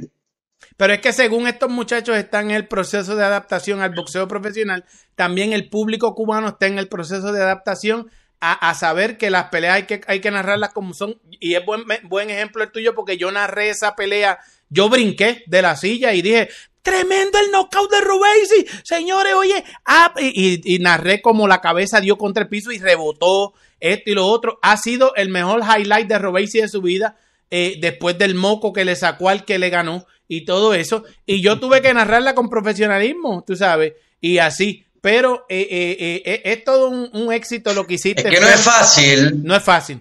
Ustedes que están en esto saben que no es fácil. Algo No. que decís, si se malinterpreta o por ahí lo Todo decís porque, porque tiempo. es lo que ves. No, pero lo importante es que mientras digan que fue un buen trabajo, porque todos van a ponerse la bandera y todos van a defender a los Igual a Chivi lo tenían cruzado ya. Yo caí en la trampa mediática, yo no sabía. Porque le daban a Chivi y yo digo, ¿qué si Chivi no dijo nada? ¿Cómo no? Decían si le dio Morrel. Pero Morrel no pelea hace Chiviño aprendió, fue el Chiviño aprendió a la mala, que tiene que, que más o menos ser mesurado esa hora, pero yo les sigo diciendo acá tras bastidores, ustedes sigan ahí, olvídate de eso, si es que no hay nadie, no hay competencia para este network, no hay competencia en realidad para la Casaca Boxing Club, no hay competencia los sábados y para nosotros en la, en la otra parte tampoco, así que usted, mira, lo dicen ahí, pero, pero como cubano te digo, Fer, buen trabajo. Ese es lo único que están. Bueno, y ayer hubo muchos, ayer hubo muchos que bancaron también, que es más, después peleó un mexicano que perdió, y Rosa Cruz, que siempre está presente ahí, se hace llamar Rosa Cruz, no sé quién, si será mujer o varón, pero bueno, no viene al caso, muy seguidora del canal, también creo que lo, lo sigue a ustedes. Y comentaba, no veo ningún mexicano llorar ahora por la derrota de Gómez. Sí, señor, eso es verdad, eso es verdad. Eso es verdad. Y se relató de la misma manera que la anterior. Lo que pasa es que hubo más acción, la de Bronner fue muy buena, me gustó el combate, relatarlo fue entretenido, fue competitivo, Hutchinson hizo todo lo que pudo, se brindó al espectáculo, pero lo otro sabemos lo que es. Hubo peleas entretenidas de Rigondó. Hay gente que dice que siempre con Rigondó se aburrió. No soy de esos. Hubo combates entretenidos, hubo buenos combates, campeón en dos divisiones, también lo que hizo en, el boxeo eh, amateur en, olímpico. Nada que reprocharle. Hoy en día sí podemos analizar su, su futuro. Yo lo veo bien dentro de lo que hay. Hoy en día, que es campeón cualquiera, siempre lo voy a decir, le veo condiciones como para ir a pelear otra vez por el título. Que lo gane o no es otra cosa. Pero le veo condiciones para ir a hacer una pelea por título del mundo. Nonito tampoco está en un momento bueno en su carrera. lo que yo digo, pero es una pelea que va a traer al mundo a, a, vivir, no es a revivir lo que pasó en la primera y, y, que va a traer mucho morbo. Y eso es lo único que yo creo que estén preparando. Yo no creo que estén preparando echar a estos muchachos al, al a lastimarse, ¿eh? es a revivir eso. Más nada, señores. Pero, Gracias. Dímelo, Anderson. de, igual manera, ¿no? El punto que yo quiero traer sobre la mesa en este, en este sentido de Rigondono, y hablo de Nonito porque es el nombre que, que se menciona. Yo no veo en el caso de Rigondó, por ejemplo, ganándose a peleadores invictos que sean contendientes al título mundial, como se ganó Nonito a Raymond Gavalo y a Nordin Ubali, que los noqueó a los dos en cuatro rounds. Yo no veo a Rigo ganándole a ese tipo de peleadores así, como lo hizo Nonito, por ejemplo. Eso fue hace un año y medio, dos años. Después de eso, perdió, perdió con Inoue. A lo que me refiero, César, es que a los peleadores que son contendientes mundiales e invictos, uno tiene que darle, si la gente le da mérito a Rigondó por ganarle a un peleador que lleva siete años fuera y, que, y porque tiene 42 años, ¿Por qué no le vamos a darle crédito a Nonito por ganarse a Ubali y a Raymond Gavalo, que eran peleadores invictos y contendientes mundiales, ganárselo con 40 años? O sea, si nosotros le damos crédito a Río por eso, como fanáticos, tú puedes decir que Nonito es un viejo, pero que se ganó esos dos invictos y que después perdió noqueado por un libra por libra. Vamos, vamos a ponernos serio. sí, de hecho no habló nadie de la victoria de Bronner, por ejemplo. Ajá. Sí, sí, porque lo de Bronner sí que fue de trámite. Lo de Bronner sí que fue También, este, eh, este un abogado en su en su en su día a día, en su día a día, un tremendo abogado. Le dio una batalla que Pero lo mismo, pero lo mismo, Don King con su poder en el boxeo va a lograr que Bronner consiga una pelea, aunque eh, eh, no le vaya bien, pero pelearon y se ganaron el billetito los dos. Y Bronner más probable tenga una, una, una oportunidad por el, por el, por el CMB, porque si vimos quién estaba allí ayer, que estuvo toda la noche ahí con Don King, pues ya sabemos que Mauricio Sulaimán va a buscar la forma de poner a Bronner a pelear por un título plata o por cualquier cosa, solamente para engancharle una correa, una correa, hasta acá, una correa a, a Browner, ¿verdad? Y entonces eh, que, que, se sigan haciendo el dinerito, más nada. Y saben qué, nosotros vamos a seguir discutiendo este tipo de combate que es como caer en la trampa mediática de Don King y de, y, de Brownell y de Rigondo, porque pues es lo que le gusta al público. Y de Chibi. Y, y de Chibi. Y todo el mundo. Oye, muchachos. Y en la mía, César, en serio, el ejemplo, el ejemplo no fue a propósito. No, Digo, no. sinceramente no, me di, Yo, no yo me di cuenta. Yo sé que no, pero me, me duele la- hasta la cabeza. Tengo No, que César reposar di- para por la César noche. dice eso, porque él está bromeando también, por eso lo he Yo dicho mil también. veces, o sea. sí, yo bromeo mil veces con eso. Es que eso es para. A la gente le gusta. Mira cómo se están riendo. No, a mí me, a mí me tocó, no me tocó relatar, la relató Franco, pero nos tocó Charlo con Castaño. A mí la segunda, me dolió mucho. No, pero. Y en el momento, nada, tuvimos que decir lo que sentíamos en ese momento, olvidándonos de que es Brian, de que es argentino, y, y ya. Ganó muy bien Charlo, listo, no hay nada mira, para decir. A mí no me dolió el knockout de, de Tito con Bernard Hopkins. A mí me dolió más la pelea de Tito con Winky Wright. Que es una pelea que fue complicada para yo, yo, yo, yo, esa fue peor. Pero nada, mi gente, les estaba diciendo, oye, nos vemos a la noche todos. Esto va a ser otra gran noche de boxeo. Comienza a las seis y pico Uf. de la tarde. eh, Ahora, siete- César. Siete de la noche. Ahora vamos con Sunny Edwards. Sí, Sonny Edwards también ahora, muchachos, vayan a la Casaca Boxing Club. La pelea de Sonny Edwards con Campo, creo que es Campo. eh, Con el eh, Sí. Chano Campos. con el Che- entonces Va, el- va por el por el título del mundo, va Campos, sería el primer chileno en ser campeón del mundo. campeón del mundo. Campos está Hernán Gauto también en la esquina, padre de Agustín Gauto, que en un momento obviamente se hablaba también de, de Gauto en ese peso. Vamos para allá que ya Franquito está seteando todos los motores y esta tarde, 6 de la tarde hora de Miami, 7 de la noche hora de Argentina, eh, 3 de la tarde hora de, de, de, de allá de Las Vegas, entra la pelea, la transmisión de eh, Top Rank. Nosotros venimos un poco más tarde porque nos interesa la del Boricua y otras más, pero por aquí andaremos todos. Un abrazote a todos. Gracias, Fer, por estar aquí. Te vemos el domingo o el lunes si quieres regresar. Gracias a ustedes. Cuando quieran vengo, porque la verdad que me siento bien acá con ustedes. Un abrazote. Y, Ahí nos vemos. Mándale saludos a Chibi. Felicitaciones, felicitaciones, a Sandra Campos, alguien que siempre nos está mirando, que hoy es su cumpleaños. Felicitaciones. Un abrazote a Sandra Campos. Gracias, Fer. Oye, señores, por aquí nos vamos. Eh, un abrazote a todos. Gracias a todos los que estuvieron con nosotros. 300 comentarios, 172 deditos para arriba, 5 infelices que le dieron deditos para abajo. Un abrazote, mi hermano. Los Hermano. quiero mucho. Cuando regresemos por la tarde, me hace falta que te estés tranquilo y que deje que la gente diga lo que le dé la gana y deja a la gente tranquila. Está bien, dale. Te quiero. Vamos a seguir nosotros lo de nosotros. Te Dale, quiero, papá. cuídate. Un abrazo. Un saludo para Anderson Pérez y para César Seda y para mi gente de Bolseo Urbano Network. Como ustedes saben, ya me ven aquí en el gimnasio Preocupito de regreso. Y les quiero decir que nada ni nadie nos detendrá. Cuando eres bueno y cuando quieres ser el mejor, no hay vacaciones. Solo hay trabajo. Eso es lo único que hay.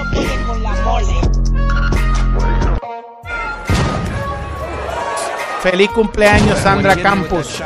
Un abrazote.